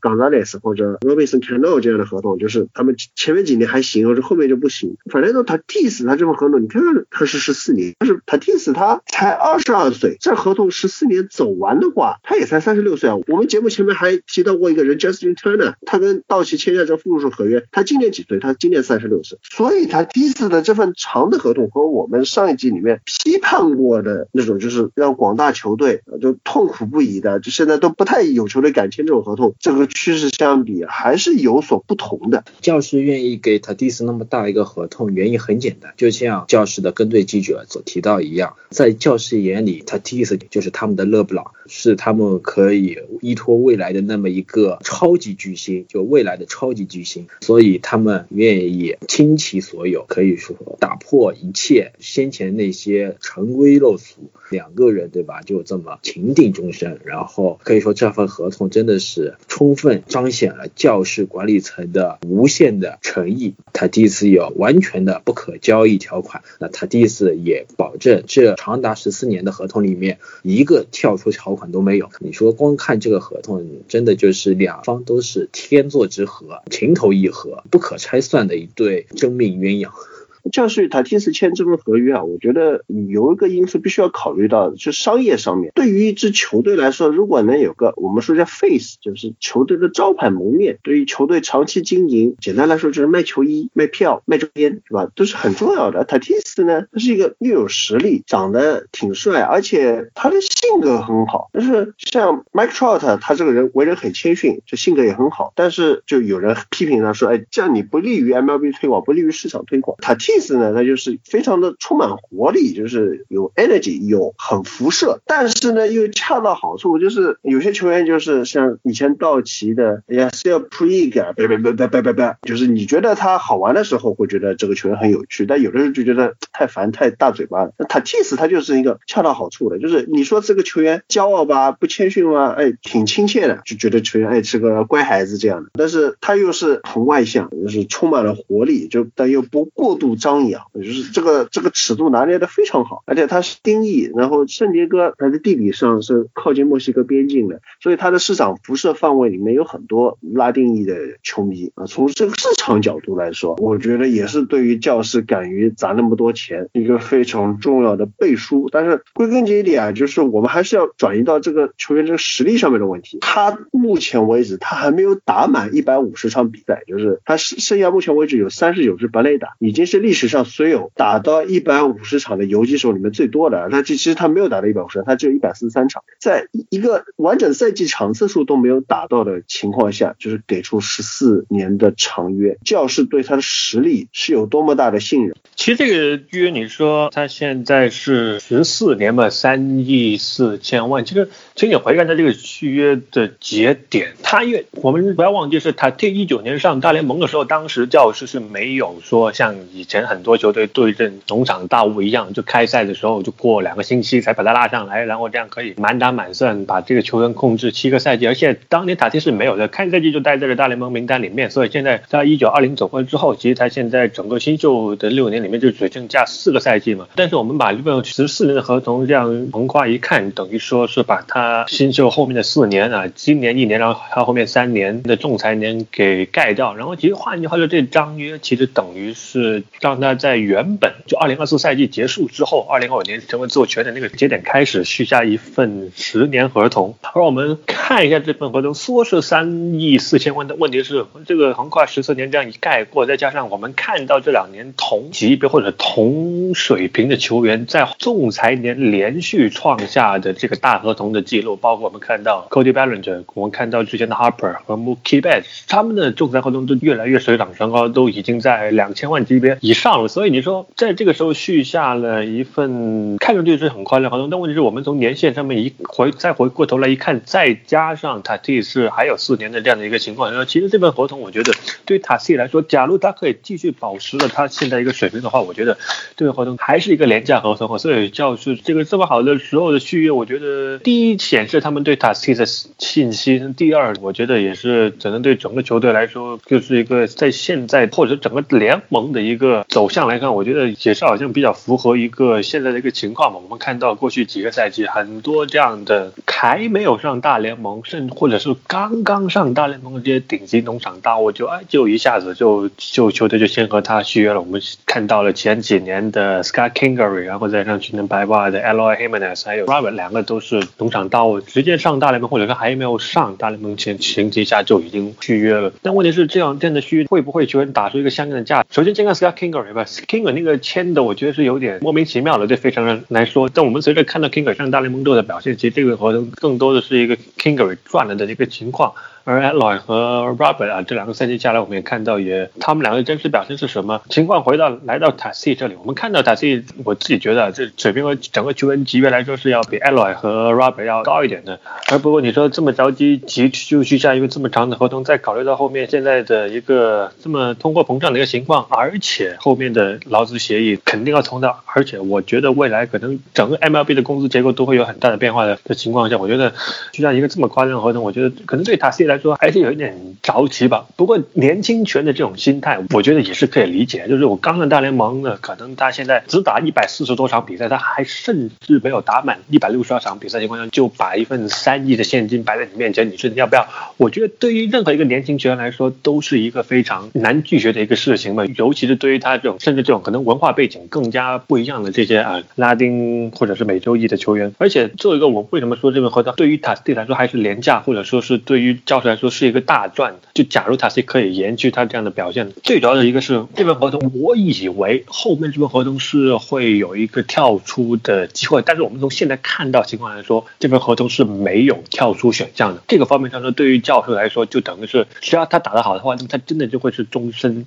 教师球员，而不用担心有任何的。随着后面他表现更好，他会跳出合同去要重新签约，去来一个更夸张的一个续约数字。而另外一个就是，我们知道教师是。是在加州啊，我们知道加州的个人所得税是在全美排名数一数二的，而这份三亿四千万的合同算上所得税之后，其实到他弟手里面好像只有不到一亿七千万。而同样级别的合同在加州和佛州基本上是等于是差距很大的一个数字，所以其实对塔西来说还是一个比较着急的一个的一个续约吧。但是你说比起其他这几个球员，像阿库尼亚的续约合同，那我觉得这个就是一个好很多的一个合同。而不过阿库尼亚的情况不太一样，阿库尼亚那个合同没他这个这么长，而且阿库尼亚灵活性也比较大，所以我说，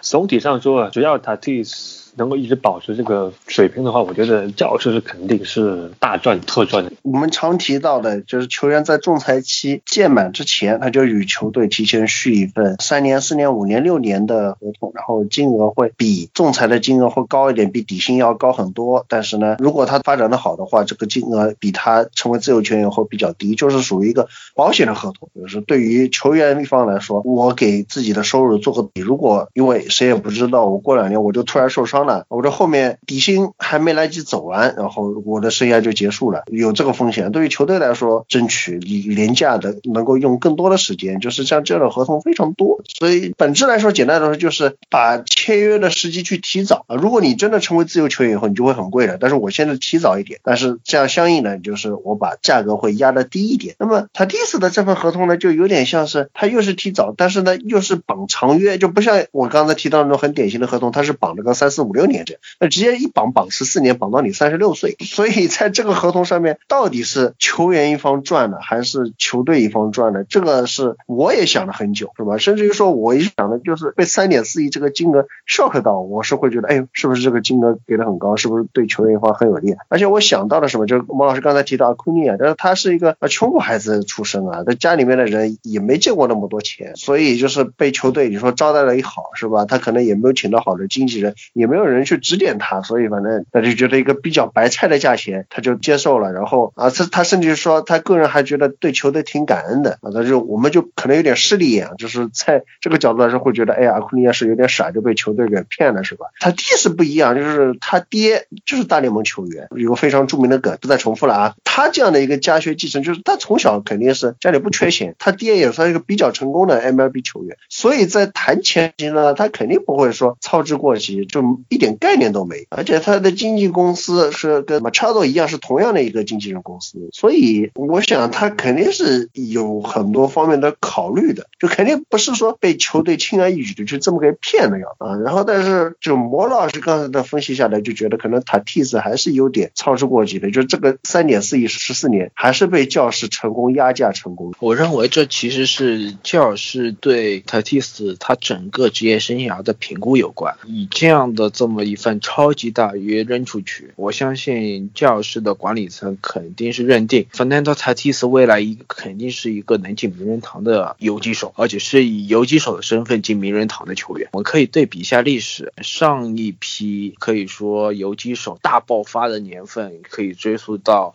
差不多一九九五九六年的时候，当时联盟非常有名的三大游击手 Alex Rodriguez、Derek Jeter 和 n o m a Garciaparra，他们刚上联盟，差不多都是打出了非常非常亮眼的。表现。如果说我们拿塔蒂斯作为例子，那我们以一九九七年为限。如果说这三名球员都签了一份十四年的大合同，大家可以看一下，就是到二零一一年的时候他们是怎么样的。然后显然，Derek Jeter 和 Alex Rodriguez 两个人可以说，呃，他们的表现也好，他们的贡献也好，完全是对得上这份可以说超级大约的。但是 n o m a Garciaparra 那就因为伤病的原因，其实他都。没有坚持到二零一一年他就退役了，然后再谈一下 Rodriguez，其实他到了二零零八年赛季结束了以后，他屁股上面动了刀，在那个时候来说，他也已经失去了守游击的资格。虽然他的打击火力还没有完全失去，但是他手背已经是完全守不了游击了。至于 Derek Jeter，你说打击不用说，但手背永远就是那个黑洞。嗯，如果说不是得亏他那么强悍的。的打击能力外加那么那么厉害的，可以说领导能力也好，还是个人魅力也好，他也不会创下联盟历史上可以说相当难破的一个最差守备的表现了，负一千多分啊！根据 Fangraphs 的数据，即便像他们这样有名人堂潜力的选手，依然存在伤病的风险。那以我们二零二一年的角度往前回看，往前推十四年，就是二零零七年，就那个时候有哪些？可以跟塔蒂斯类似的案例。那我们现在看回看的话，其实是有两个比较类似的，一个 Handy Ramirez，当时可能年龄要比塔蒂斯还要大一点，还另外一个就是 Troy Tulowitzki，那当时呃，二零零七年他也是带着洛基直接打进了世界大赛，最后输给了红袜，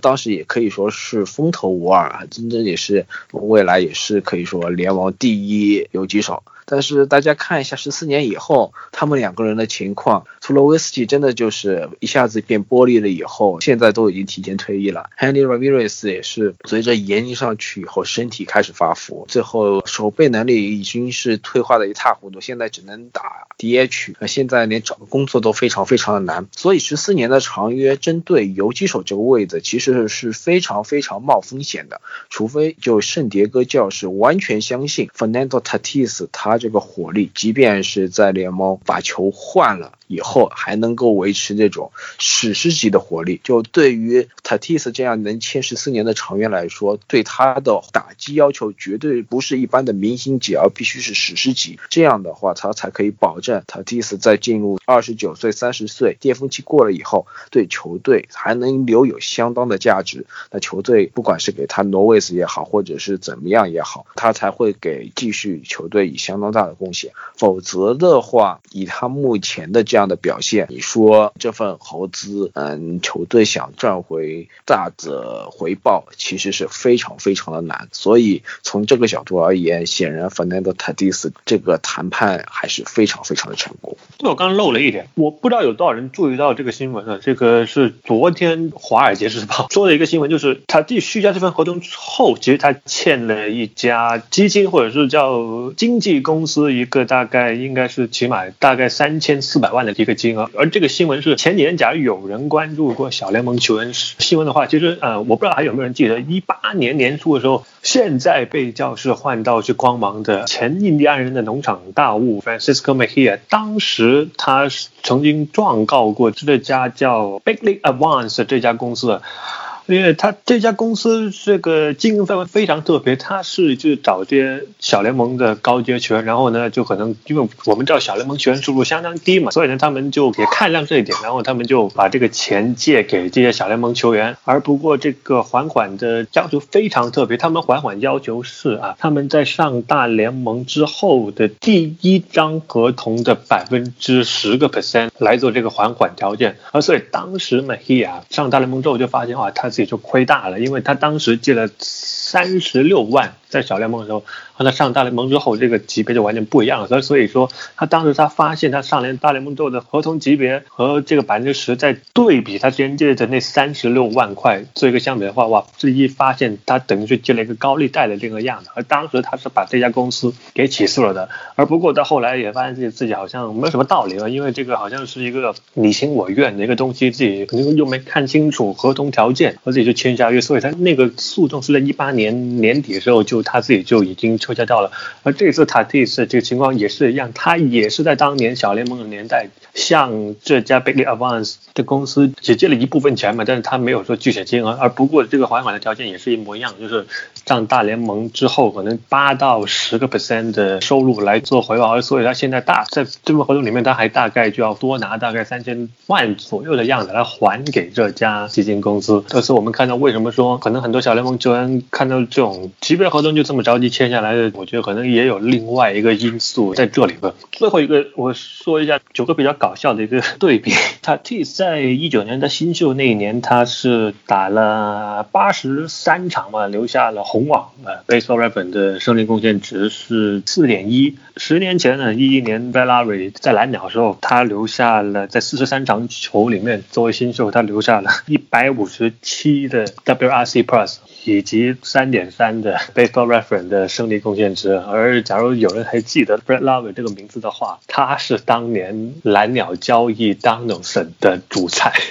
下面来到冰球环节的，首先说说这个在太浩湖举行的户外赛啊。那我记得我当时从手机弹上面弹出来一个消息，NHL 宣布要在太浩湖举办这么一个户外赛。那么我其实是对美国一些景点不太知道的，所以我我并不知道那个地方是什么，所以我到谷歌上去搜索了一下。我在输入 Lake 这四个字母的时候，它后面就自动弹出来这个太浩 T A H A O 的这个地名，就可见 NHL 宣布要就是在太浩湖举。办办户外赛以后啊，一下子给这个地方带来了非常大的流量。这个地方怎么说呢？肯定是很漂亮的了。我们音频节目啊，你就去搜索一下吧，对不对？反正旅游胜地光看看照片已经很馋人了。比赛直播过程当中，他摄像机机位在场上有暂停有死球的时候啊，就拉个远镜头，literally 湖光山色尽收眼底。他就在湖边啊，远处又有雪山，非常的漂亮。然后你们理论班的魔老师，就是这两天这个太后湖的比赛，他在理论班的听众群里面一会儿就说啊这个比赛怎么样了，一会儿说哎呀这个景色真不错，然后一会儿发几张照片进来说哎呀这个地方改天一定要再去一次，怎么怎么样，巴拉巴拉巴拉，把魔老师给馋的不行。我说回比赛了，这一次的户外赛呢是安排了两场，一场是金骑士对雪崩，一场是飞人对棕熊。那么原定它是安排在周六和。周日当地时间中午，美国东部时间下午两点三点的这么一个时间段来办这个比赛。然后第一天的比赛，金骑士对雪崩，他打了一节打不下去了。为什么？NHL 联盟他这后勤组场地维护团队就没有想到那两天的太阳特别有精神，这一晒以后，冰面它实在是撑不住，就开始化。那么 NHL 这个级别的这个球员，他在一节比赛下来，他在冰面上不知道有多少剧烈的运动啊，这个冰面完全就经不住。摧残到这二十分钟到最后的阶段，这个裁判啊，或者是这个球员就就随便溜一下就会被冰渣给绊倒，所以就迫使联盟把这场比赛后面给推迟。第二节和第三节都是在美国东部时间半夜以后举行的。那么这场比赛的第一个进球和第二个进球相隔的时间正好是九个小时整，算是创下了一个有趣的记录。这两场比赛的参赛球队正好也是之前受到了这个疫情停赛的一些影响吧，特别是飞人，他直到现在。还是有很多重要的球员没有归队，所以从这个竞技层面上来说，加上之前这个冰面事件一个影响呢，这个给大家看到的也并不能说是这四支球队一个真实的实力。第一场比赛大家估计记住的都是 Alex。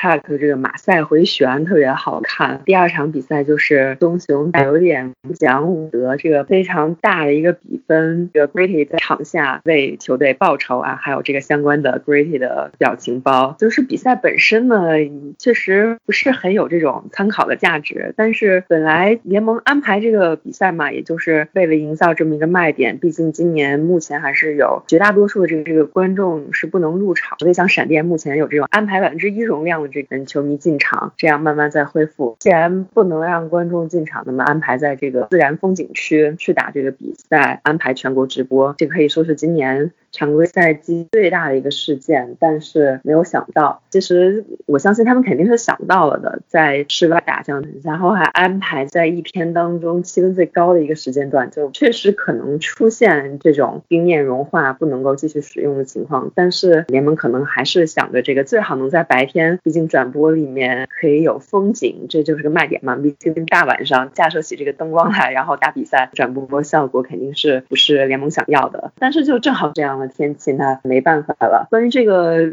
其实网上铺天盖地都是一些搞笑段子啊，对联盟的批评等等等等。但是联盟在今年这样一个特殊情况下做这样的尝试，我觉得还是非常必要的。尽管我觉得他们对这个赛事的宣传还是有点不那么到位，没有那么多球迷知道。和关注，但是即使这样的尝试遇到比较尴尬的情况，也是比较希望联盟这样一个总体来讲比较偏保守这样一个组织呢，今后多去整活，多去想这种点子，能够为整个联盟的宣传去尽量的取得一些进步吧。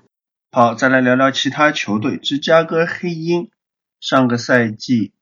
打的不怎么样，进入休赛期彻底进入重建，但是哎，这支球队突然之间又有新的看点了。黑鹰这个赛季出了六个非常值得期待的新秀，正好三个前锋，两个后卫，一个门将，正好是一正好是一个蓝人。虽然他们不在一起打，我觉得如果现在排名的话，黑鹰已经排到分区第四，这个大家都都认定稳稳的垫底。赛季前觉得黑鹰这个队没得看，差的太多了。但是冰球这个运动永远是 p i l s u t e r 瑞士球王以为来了之后他打一组二组在 NHL 级别是个笑话，结果人家跟 Patrick Kane 打，然后效果超级好，嗯，人家是在 NHL 只能拿到帽子戏法的球员，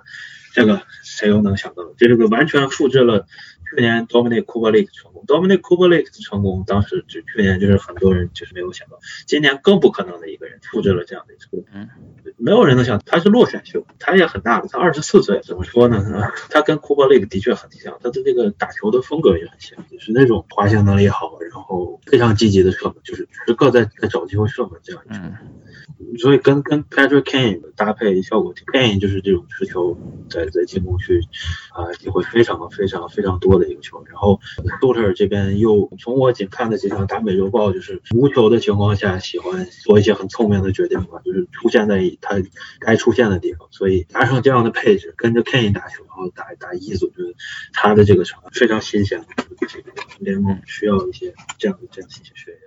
就我就说，如果黑鹰真的创造奇迹进了季后赛，Calder 提名，我觉得按现在打下去，Kevin l a k e n 有一个 p u r e s u t e r 在一六是这样。就是赛季开始之前，我们为什么对黑鹰这么看衰呢？就是因为他没有一个在 NHL 证明自己的门将，这个下限实在是太低。然后在赛季刚开始的时候，确实是这样，黑鹰就是不停的在试错的一个状态。反正三个年轻人嘛，Daly 啊，还有小 Subban，还有 l a n k i n 就轮流让他们上来去试一试，然后发现这个 Daly 啊真的不行。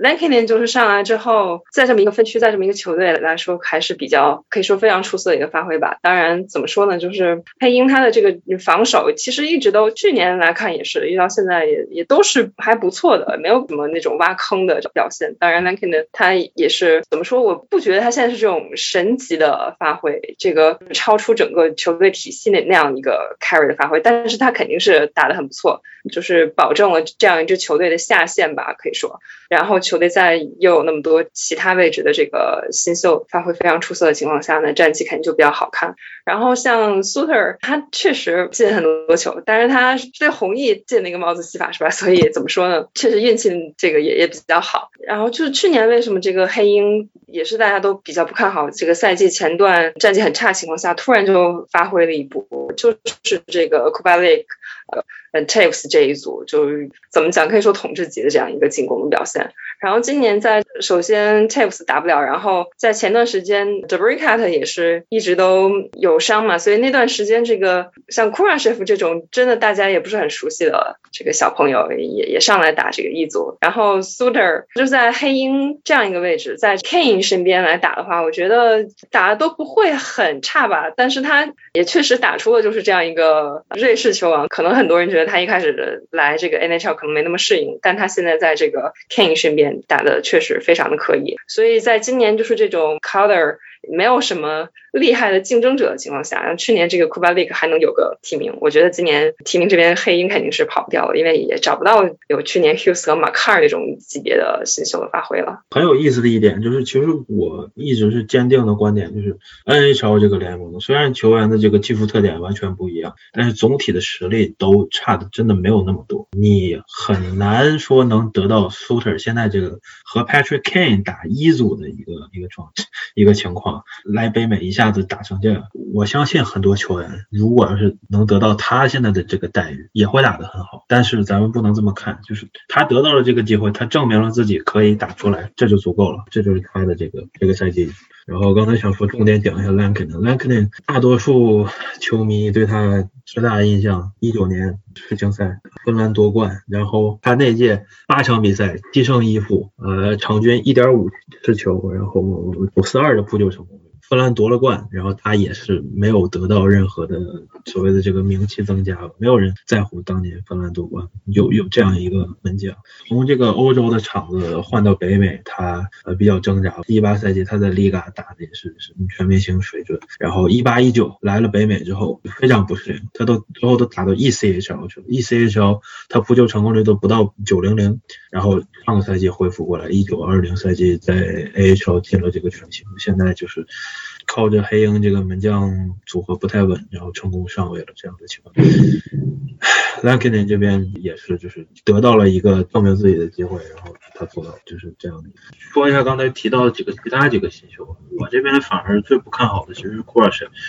打球风格决定 c r u s h 就是那种防守型的，他是拼命，他是做 four check 这样的一个球，他的呃打的是那种高强度逼抢的这样的一个防守型前卫。上个赛季也是也在这个 A 场阶段受伤嘛，然后呃缺了很长一段时间。现在的话也是因为黑鹰这边有有几个空缺把他顶上，觉得未来他还是一个三速组前锋的这样的一个发展。另一个前锋刚才没有提到 Brandon Hagel，这个也是上限没有那么高吧，这是六轮秀，只是也是北美球员，然后被黑鹰租去了这个瑞士联赛，就跟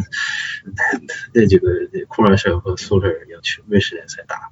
也是上限不是很高的角色球员，但是这个赛季既然有有机会，他也展现出了自己的这个呃在场上创造机会的能力，是是这六个人里算是上限不是那么高的。最后说一下就是两个后卫，Ian Mitchell 和 Nicholas Balding，我感觉更看好 Balding 了。一八年的时候，这个进攻型后卫有速度、有视野、会传球，这个基本就就是确保了他只要练出来，他就是 NHL 稳定的。一个 top。现在联盟最需要这种进攻型后卫的。优良品质，他这都有的。所以给他给他机会让他打出来的。话，我觉得黑鹰这边是可以。然后 EMH，一七年二轮。这也是那种加拿大球员走了 NCAA 路线，University of Denver 这是他第一个就是职业赛季，他也算这个进攻型，他是滑行能力强，然后。因为在黑鹰嘛，所以很多人拿他跟 Duncan k e y 他的他他的上限我觉得没有保定要高，但是未来也是很有一个不错的几率能达到这个 NHL 标准 Top Four 前两组位。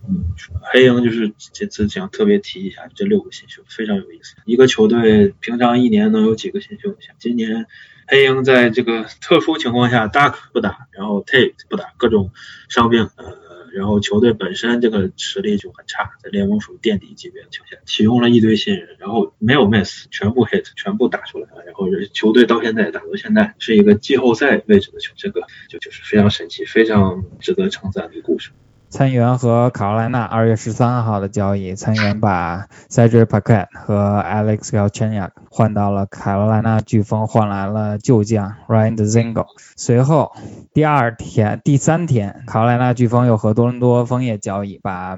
Galchenyuk 又交易给了多伦多枫叶队，然后换来了两个储备新秀。幸亏 Galchenyuk 当时没直接去卡罗莱纳，要不然回来还得再考。对，直接在加拿大就免去隔离了。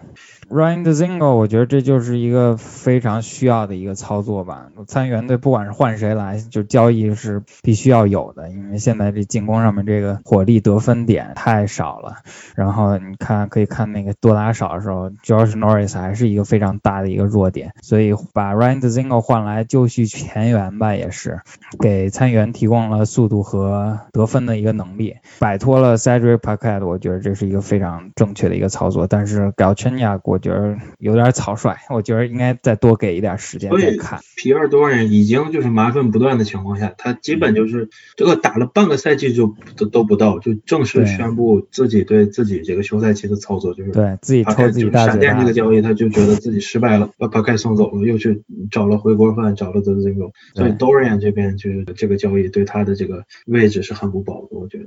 而且交易当时交易 Stepan 也是也马上要自己打自己嘴巴子的一。一个一个决定，嗯，然后就续前前缘的话，我觉得不如你照照 Stepan，不如把 Derry b r z a r 换回来，有速度还能得分，对吧？你这个 Stepan 在我们看上了强打之后，又慢又又拿不住球，然后也进不了球，这就真的很很明显，这个球员不想在这打球。对。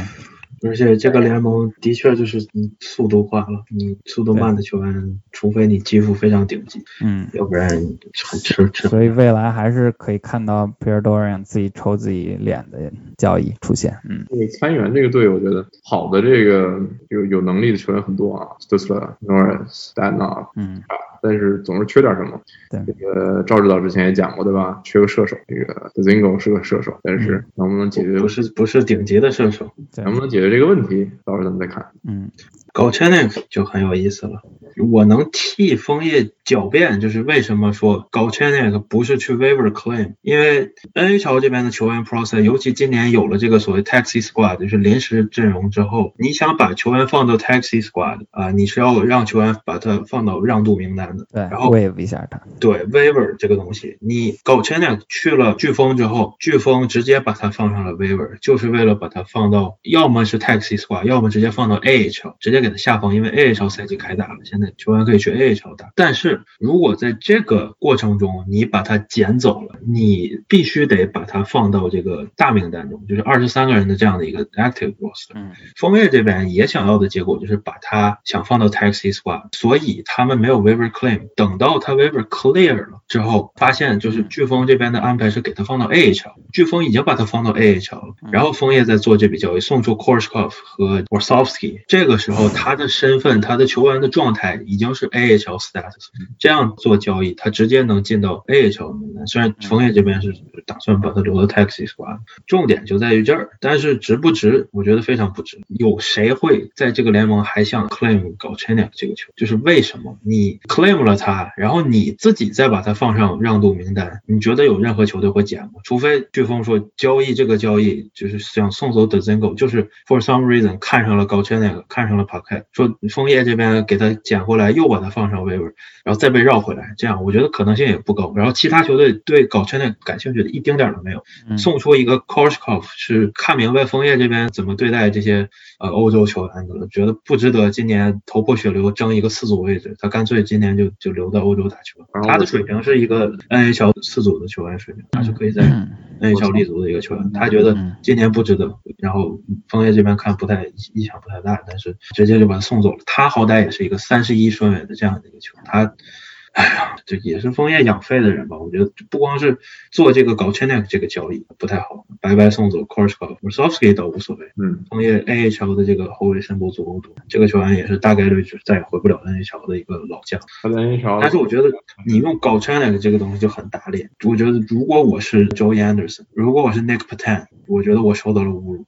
枫叶今年休赛期这么多的操作，养了多少深度的前锋？就哪怕说 Joe Thornton 受伤了，Wayne Simmons 受伤了，随便怎么调深度都是够的。c a l d o b u s 觉得不够 c a l d o b u s 觉得 Joey Anderson 这样的球员不够好。Joey Anderson 不来枫叶的话，他一年能签上一百万左右，平均一年一百万左右的合同，在魔鬼这样的球队有稳定的这个 bottom six 出场，他被换过来，枫叶这边跟他摊牌说，我们这边就是没钱没钱续你，你说你怎么办？你只能。亏的钱，而且还续了个三年，周延的三年一个廉价到八十五万年薪的这样一个合同，能让他处于一个劣势。这种低于一百万的合同可以直接埋在 AHL，然后枫叶这边 AHL 工资包一分不不用出，不用显示到他工资包里这样的一个情况，把 Joey Anderson 埋在了 AHL，还想去寻求搞圈两个这样的球，我觉得我觉得枫叶这边我非常不喜欢这那么在进入橄榄球的正式环节之前呢，说一位球员，我想了一下，就是这个球员是放在棒球环节好呢，还是放在橄榄球环节好？然后想了一下，算了，还是放在橄榄球环节讲吧。他就是 Tim Tebow，曾经的丹佛野马的非常呃有话题性的四分卫，包括从他从大学开始的话，已经全国闻闻名了啊。我还记得当时是他带领野马在外卡轮加时赛翻掉了匹兹堡钢人的时候，赛后的盘点电视节目里面，我忘了是哪个电视台哪个主持人。说的啊，就是那边提莫因啊这样的，曾经给大家带来非常深刻印象的，留下很多回忆的这个四分卫，最近几年呢去打棒球去了，纽约大都会的小联盟混，说是混呢。还真是会，大都会显然并不是真的看中了 Tim Tebow 的棒球潜力，或者说他有什么真实的水平，主要就是一个商业噱头，一个卖点，为球队带来一些关注度啊。如果真的就是升上大联盟的话，也能卖卖票。那 Tebow 这个球员，他这几年打的如何呢？简单归纳一下，肯定有些球迷是不太了解棒球的，他打的好不好？他打的跟乔丹比起来怎么样？那肯肯定比乔丹要打的好多了。他在小联盟里面打的也比较的努力，能够看得出来。身板很好，天赋不错，但是他的天赋没有厉害到就是在将近三十岁的年纪捡起来棒球还能升上大联盟的程度，能够有一些遐想的空间。就如果他一开始就是走职业棒球的道路，会不会是一名能够升上大联盟的级别的球员啊？只能是一赢一下。那他是不是曾经有机会上过大联盟呢？有是有的，在二零一八赛季，他那一年相对来说是打的不错的。在九月的时候会有一个扩充名单，就一般这个时候都是大联盟球队把一些小联盟的球员提上来观光一下。那么 Tim Tebow 以他当时的表现啊，再加上他的商业号召力，肯定是会被大都会给提上来。但是为什么会被提上来呢？因为那一年他是很不幸手掌骨折，他在小联盟赛季就提前报销了，也错过了在大联盟生下来圆梦的机会。那这一步错过以后，二零一九年打的又不是特别的好，然后到二零二零年又是这么一个特殊的缩水赛季，小联盟也没有比赛。经过这么一折腾的话嘛，呃，Tebow 他就没有机会了。所以就这样吧，反正再怎么着也是拿过海斯曼的。在大学橄榄球界算是一个名宿啊，在职业橄榄球界凭他的人气还是能混一些解说的工作的。最后来到两个大新闻，印第安纳波利斯小马啊，用两个签位从费城老鹰换来了卡森温斯，就是这个我之前其实是在腾讯那边写过一个分析文章，就是主要是从财政、从经济的技术角度啊，温斯当时我的预测是温斯在这个赛季就把他交易走，就是老鹰一口气持三千三百多万死签，这是历史上 NFL 一支球队在单个赛季因为单个球员承担的死钱的最大的金额，就是有些球队他承担过更高的死钱，那他不是一个球员，那他多个球员加起来是这个死，哎，为了一个球员就吃掉三千三百万死钱，这是第一第一回，所以当时我是这么认为，老鹰不会在这个赛季去交易掉他，因为交易他了以后，后老鹰的工资帽空间会更低，那你还不如说再留着一年，但是没想到就是把他交易走了，但是交易的动向我觉得是猜对了，但不过这个也没什么好说的，这很好猜，因为你要把温茨给拿过来，首先你要有充足的薪资空间，其次你要缺四分卫，然后最后呢，你还有什么理由就敢去接温茨这样的一个烫手山芋？那么就是小其实是基本上是唯一符合这些条件的情况，就首先他缺四分卫 r i v e r s 退役了，然后他的薪资空间很充最后他们的主教练 Frank Reich 他就是温茨在打出 MVP 表现，然后最后勇夺超级碗，当时进攻协调员啊，那么小马他为了拿下温茨，他付出了这个签位是今年的三轮签以及明年那个有条件的一轮签，就保底是二轮签，如果温茨他打到了百分之七十五的档数，或者球队进季后赛达到百分之七十的档数，这个二轮签就会变成一轮签。温茨离开老鹰之后，各种流言就甚嚣尘上。温茨和 Peterson 据说在整个赛季中长达十周的时间都缺乏交流，两人的关系已经接近冰点，等等等等。包括我们看两年前啊，温茨在队内搞出来的这样一些绯闻，就是球队不信任他的一个领导能力，然后更加喜欢 Force 等等等等。可见这个球员，我不说他 leadership 有问题，但是他的性格是比较内向的，或者说他需要一个强势领导来带他成长。当然，上赛季 Carson Went 打出了生涯最差的表现，体现出了这个球员的，首先我觉得是两点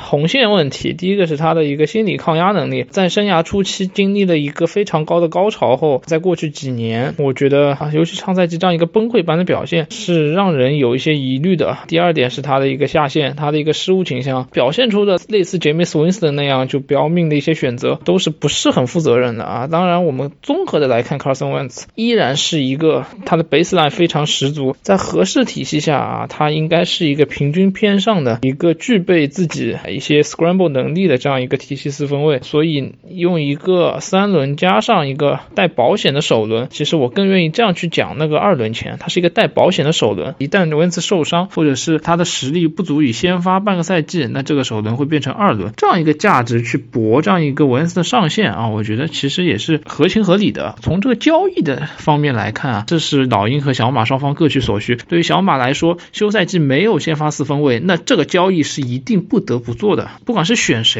啊，小马休赛季这个四分位的位置一定需要填上啊。那在 Deshaun Watson 可以说是还是一个云里雾里的状态，德州人漫天要价的状态下，公羊先下手为强的这个啊，用一个非常可以说可笑的代价拿下了 m a s t a f f o r d 那这样 Carson Wentz 就是相相对小马的策略而言，可以是一个平价可以平价获取的，可以说是不上不下的这样一个选择啊。我觉得以这样一个代价获得了下赛季的先发四分卫，而且是一个和自己的主教练有过合作的这样一个当打之年的啊。我刚才说 baseline 非常高，身体条件不错，然后有一些非常成功的经历的这样一个球员，还是可以接受，甚至是值得赞赏的这样一笔交易。对于老鹰来说，这个赛季体现出了队内巨大的问题，包括刚才提到的将帅不和啊，整个球队的进攻已经在很多年啊都缺乏一个明显的进展，主教练和四分卫啊先后清除出队，我觉得有一点操之过急。但是反过来看，如果真的像留言所说的啊，整个更衣室已经接近崩溃边缘，那这两个人也是不得不走的。从这个角度上来讲，Roseman 可能不得不去做这样一个断腕的决定。那考虑到文恩斯这样一个大合同啊，能收回一个。带保护的首轮加上一个三轮，我觉得也是可以接受的啊。但是如果是一个二轮加三轮，考虑到老鹰过去对文斯的巨大的期待啊，这样一个项目给他这么大的合同，我依然认为老鹰对于 Carson Wentz 的投资是接近失败的。但虽然 Carson Wentz 带领老鹰进了三年季后赛啊，拿下间接拿下一个冠军，但是这样的一个结局还是让人唏嘘不已了。综上来看，双方是各取所需，各自都有一些难言之隐啊，也是通过这样一笔交易啊，相当于达到了各自的目的。通过高夫和这个 Carson Wentz 这样两笔交易，我觉得我们能看到 NFL 球队内部的一个巨大的一个复杂性，一个管理的复杂性，不光是战绩、球员的实力这些考量之外，还有非常多的因素，比如球队内部的关系，比如这个一个到底是赛季的谁来负责任，对吧？到底是哪些一个战队的情况？我觉得其实。都是对于 GM 来说都是比较大的挑战，但是这里想说的就是，当 Howie Roseman 和这个肖麦克威等等，当初他们给。Golf 和文恩茨合同的时候，他们嘴上可能是说了一套，但是仅仅这么短时间啊，可能一年两年不到的时间内，他们就立马立马反水，我就可以用反水来形容。就像 McVay 可能十八个月前说 Jerry Golf 有他，我们给他一亿啊，给他这么多保障金，我们就能冲冠军。到十八个月后说这个人啊，我不合适，我带不了他赢球了，我得把他给赶走。我觉得首当其冲的还是觉得这些领导层们啊，他们应该。可能要背上更大的一个锅，当然谁叫他们是领导呢，对吧？那在此时此刻，相对而言，可能公羊老板会觉得啊，马克威，哪怕你犯下如此滔天大错，但是我没有你不行啊，我没有高夫可以，这可能是他做这个决定的相对来讲唯一合理的解释。那对于马克威，对于 Roseman，对于老鹰的高层、公羊的高层来说，这样一个找人替罪或者是怎么样一个情况出现之后，对于他们下赛季的或者之后赛季的压力可以说是非常巨大的，尤其对于公羊而。而言，其实公羊这两年战绩不错，但是马克威这样，我只能说果敢的这样一个一个行为啊，一个一个断腕、一个割肉的行为啊，这样一个一脚把寡妇踢飞的行为，其实是某种意义上来说给自己背上了更高的压力啊。公羊能不能再接下去两三年？啊，我觉得基本上是不可能不进季后赛的啊！只要不进季后赛，我觉得这个顶层教练组就随时有打铺盖走人的一个可能性。相对柔子们来说，他可能更好一点，他有机会今年真正的在高顺位再选一个四分位，也有机会啊，真正首选一个新的一个年轻有为的教练啊，怎么把这个老鹰队如果再能打出一些好的战绩，我觉得柔子们相对来说还算安全。但是只能说，我们可以从这两笔交易中一窥这样一些内部的复杂性啊，NFL 的这样一个操作的一些内幕等等。啊，远非我们想象的那么简单。更多的其实领导层是要背负更大的责任的，而不是像我们想象中那样简单的认为维恩斯打不好，高夫打不好就应该走人那么简单。这是我通过这两笔交易，我想给大家提供的一些啊新的视角吧。再从竞技上看，维恩斯的去留的对于老鹰和小马带来的影响啊，首先我想说老鹰其实通过这个交易啊，他们摆脱了一个啊平庸四分卫陷阱。为什么叫平庸四分卫陷阱？我们说十年前平庸的先发四分卫在这个联盟是具有极高的价值的，因为当时具备极强的先先发能力的四分卫可以说是凤毛麟角。如果一个球队有平庸的一个先发四分卫，起码是个先发四分卫，他就已经是胜过了大半个联盟了啊！大部分球队都找不到一个能先发四分卫。但是时至今日，平庸的四分卫已经是极大的限制了很多球队的上限啊！比如说芝加哥熊队非常明显的案例，如果有一个精英四分卫，他们可能早就处在争冠行列。包括这几年的洛杉矶公羊、奥克兰突袭者、马霍姆斯到来之前的堪萨斯酋长，可以说是数不胜数。你最高的上限啊，也就是徘徊在季后赛边缘，甚至我们可以说前两年的旧金山四十九人啊，明尼苏达维京人这样一些球队，这样一些四分卫，你说强吗？啊，还不错啊，那个比大部分联盟强。你说能带队夺冠吗？啊，最后总是差那么一口气。这样一些球员其实本质上是伤害球队的，因为你会觉得啊，我已经有一个还 OK 的四分卫了，但是你告诉我我可以夺冠吗？啊，那我永远差一点，就处于这种不上不下的状态。我相信海鹰球迷能理解，非常能理解这样一个状态。但是海鹰的问题不在于四分卫，这又是另一个话题了，对吧？但我我们是觉得老鹰通过这样子。交易，把 Carson Wentz 清除出队，相当于给了球队新的一次重生的机会啊。至于应不应该给这次重生的机会，Rose 们应不应该背锅，这一点我给你们讲过了，对吧？我们现在在竞技上考虑，他把 Carson Wentz 甩掉之后，他是实实在在的获得了一个从高顺位重新起飞的机会啊。万一选到一个啊 Patrick Mahomes，万一选到一个小沃森，是不是远远强于 Carson Wentz？是不是给老鹰带来的机会，相当于又是一次重生的机会？我们说 Carson Wentz 在二零一七年之后啊，他整个水平可能也就接近联盟中等，勉强偏上的这样一个实力，可以说是一个不折不扣的一个标准的一个 mediocre quarterback 啊。但是他的一个虽然他有极强的上限啊，他在赛季末端屡屡爆发惊人的表现，带领训练组外接手打进季后赛，这可以说是他的一个 plus 的一个优点。这也是我们觉得他去小马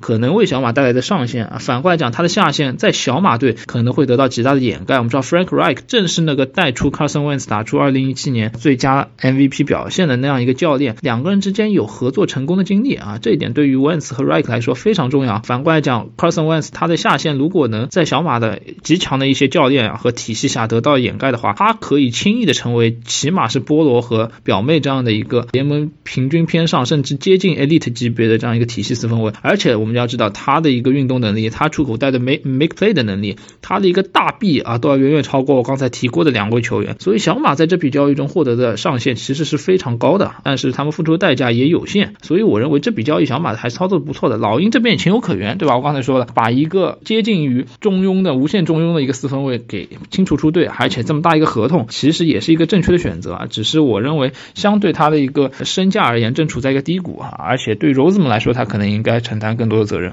老鹰急着出手，我觉得这是一个世人皆知的一个情况啊。其实去年二轮选了 Jalen Hurts 之后，我觉得这一天的到来，我觉得也是一个意料之中的一个情况啊。再加上刚才前面小朱老师已经说过了，两个人的这个 Top Piece 之间的关系有多么糟糕，也基本上是为这个交易的决定啊来有一个一锤定音的这样的一个效果。老鹰已经很高兴可以换回来一支有条件的二轮签，再加上一支三轮签。我们考虑到 c o l o n w e n 的这个一个年龄情况，再加上他的过去一个伤病，再加上他后面合同的一个情况来说，那还能就这样子可以把还把它交到这么高的一个价格，我觉得也是对于老鹰来说一个非常好的一个情况了。你说老鹰那个休赛期会怎么对四分卫这个补充？我觉得他们有可能会在今年选秀再去选一个四分卫啊。但是我觉得二轮选了 Jalen Hurd，你就选回来不用，我觉得这是一个很荒唐的一个事情。所以我觉得 Jalen Hurd 是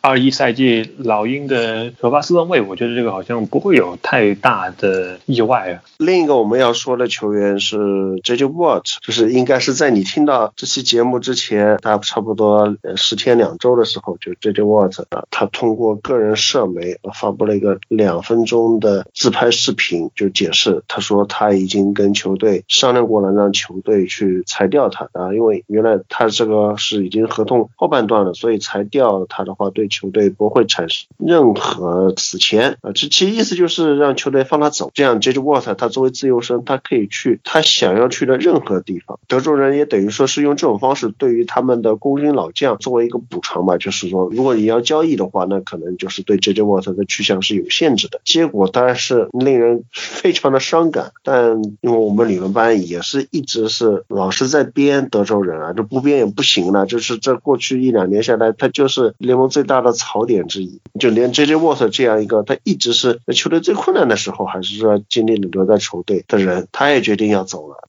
J.J. Watt 可以说是离开了长期效力母队的 NFL 超巨星，可以说是过去十年整个联盟防守端最具代表性的联盟牌面的这样一个头号天王巨星吧。算上稍微晚点进联盟的 Aaron Donald 之外啊，我觉得 J.J. Watt 是这个联盟防守球员里的牌面啊，可以说是一个非常努力球员啊，身材高大啊，是一个美式英雄型的一个巨人角色。整个生涯拿到过三次联盟。最佳防守球员的称号，连续八年进入 NFL Top 一百。二零一七年的 Walter Payton Man of the Year，五次职业完，五次 AP 一阵，生涯四个赛季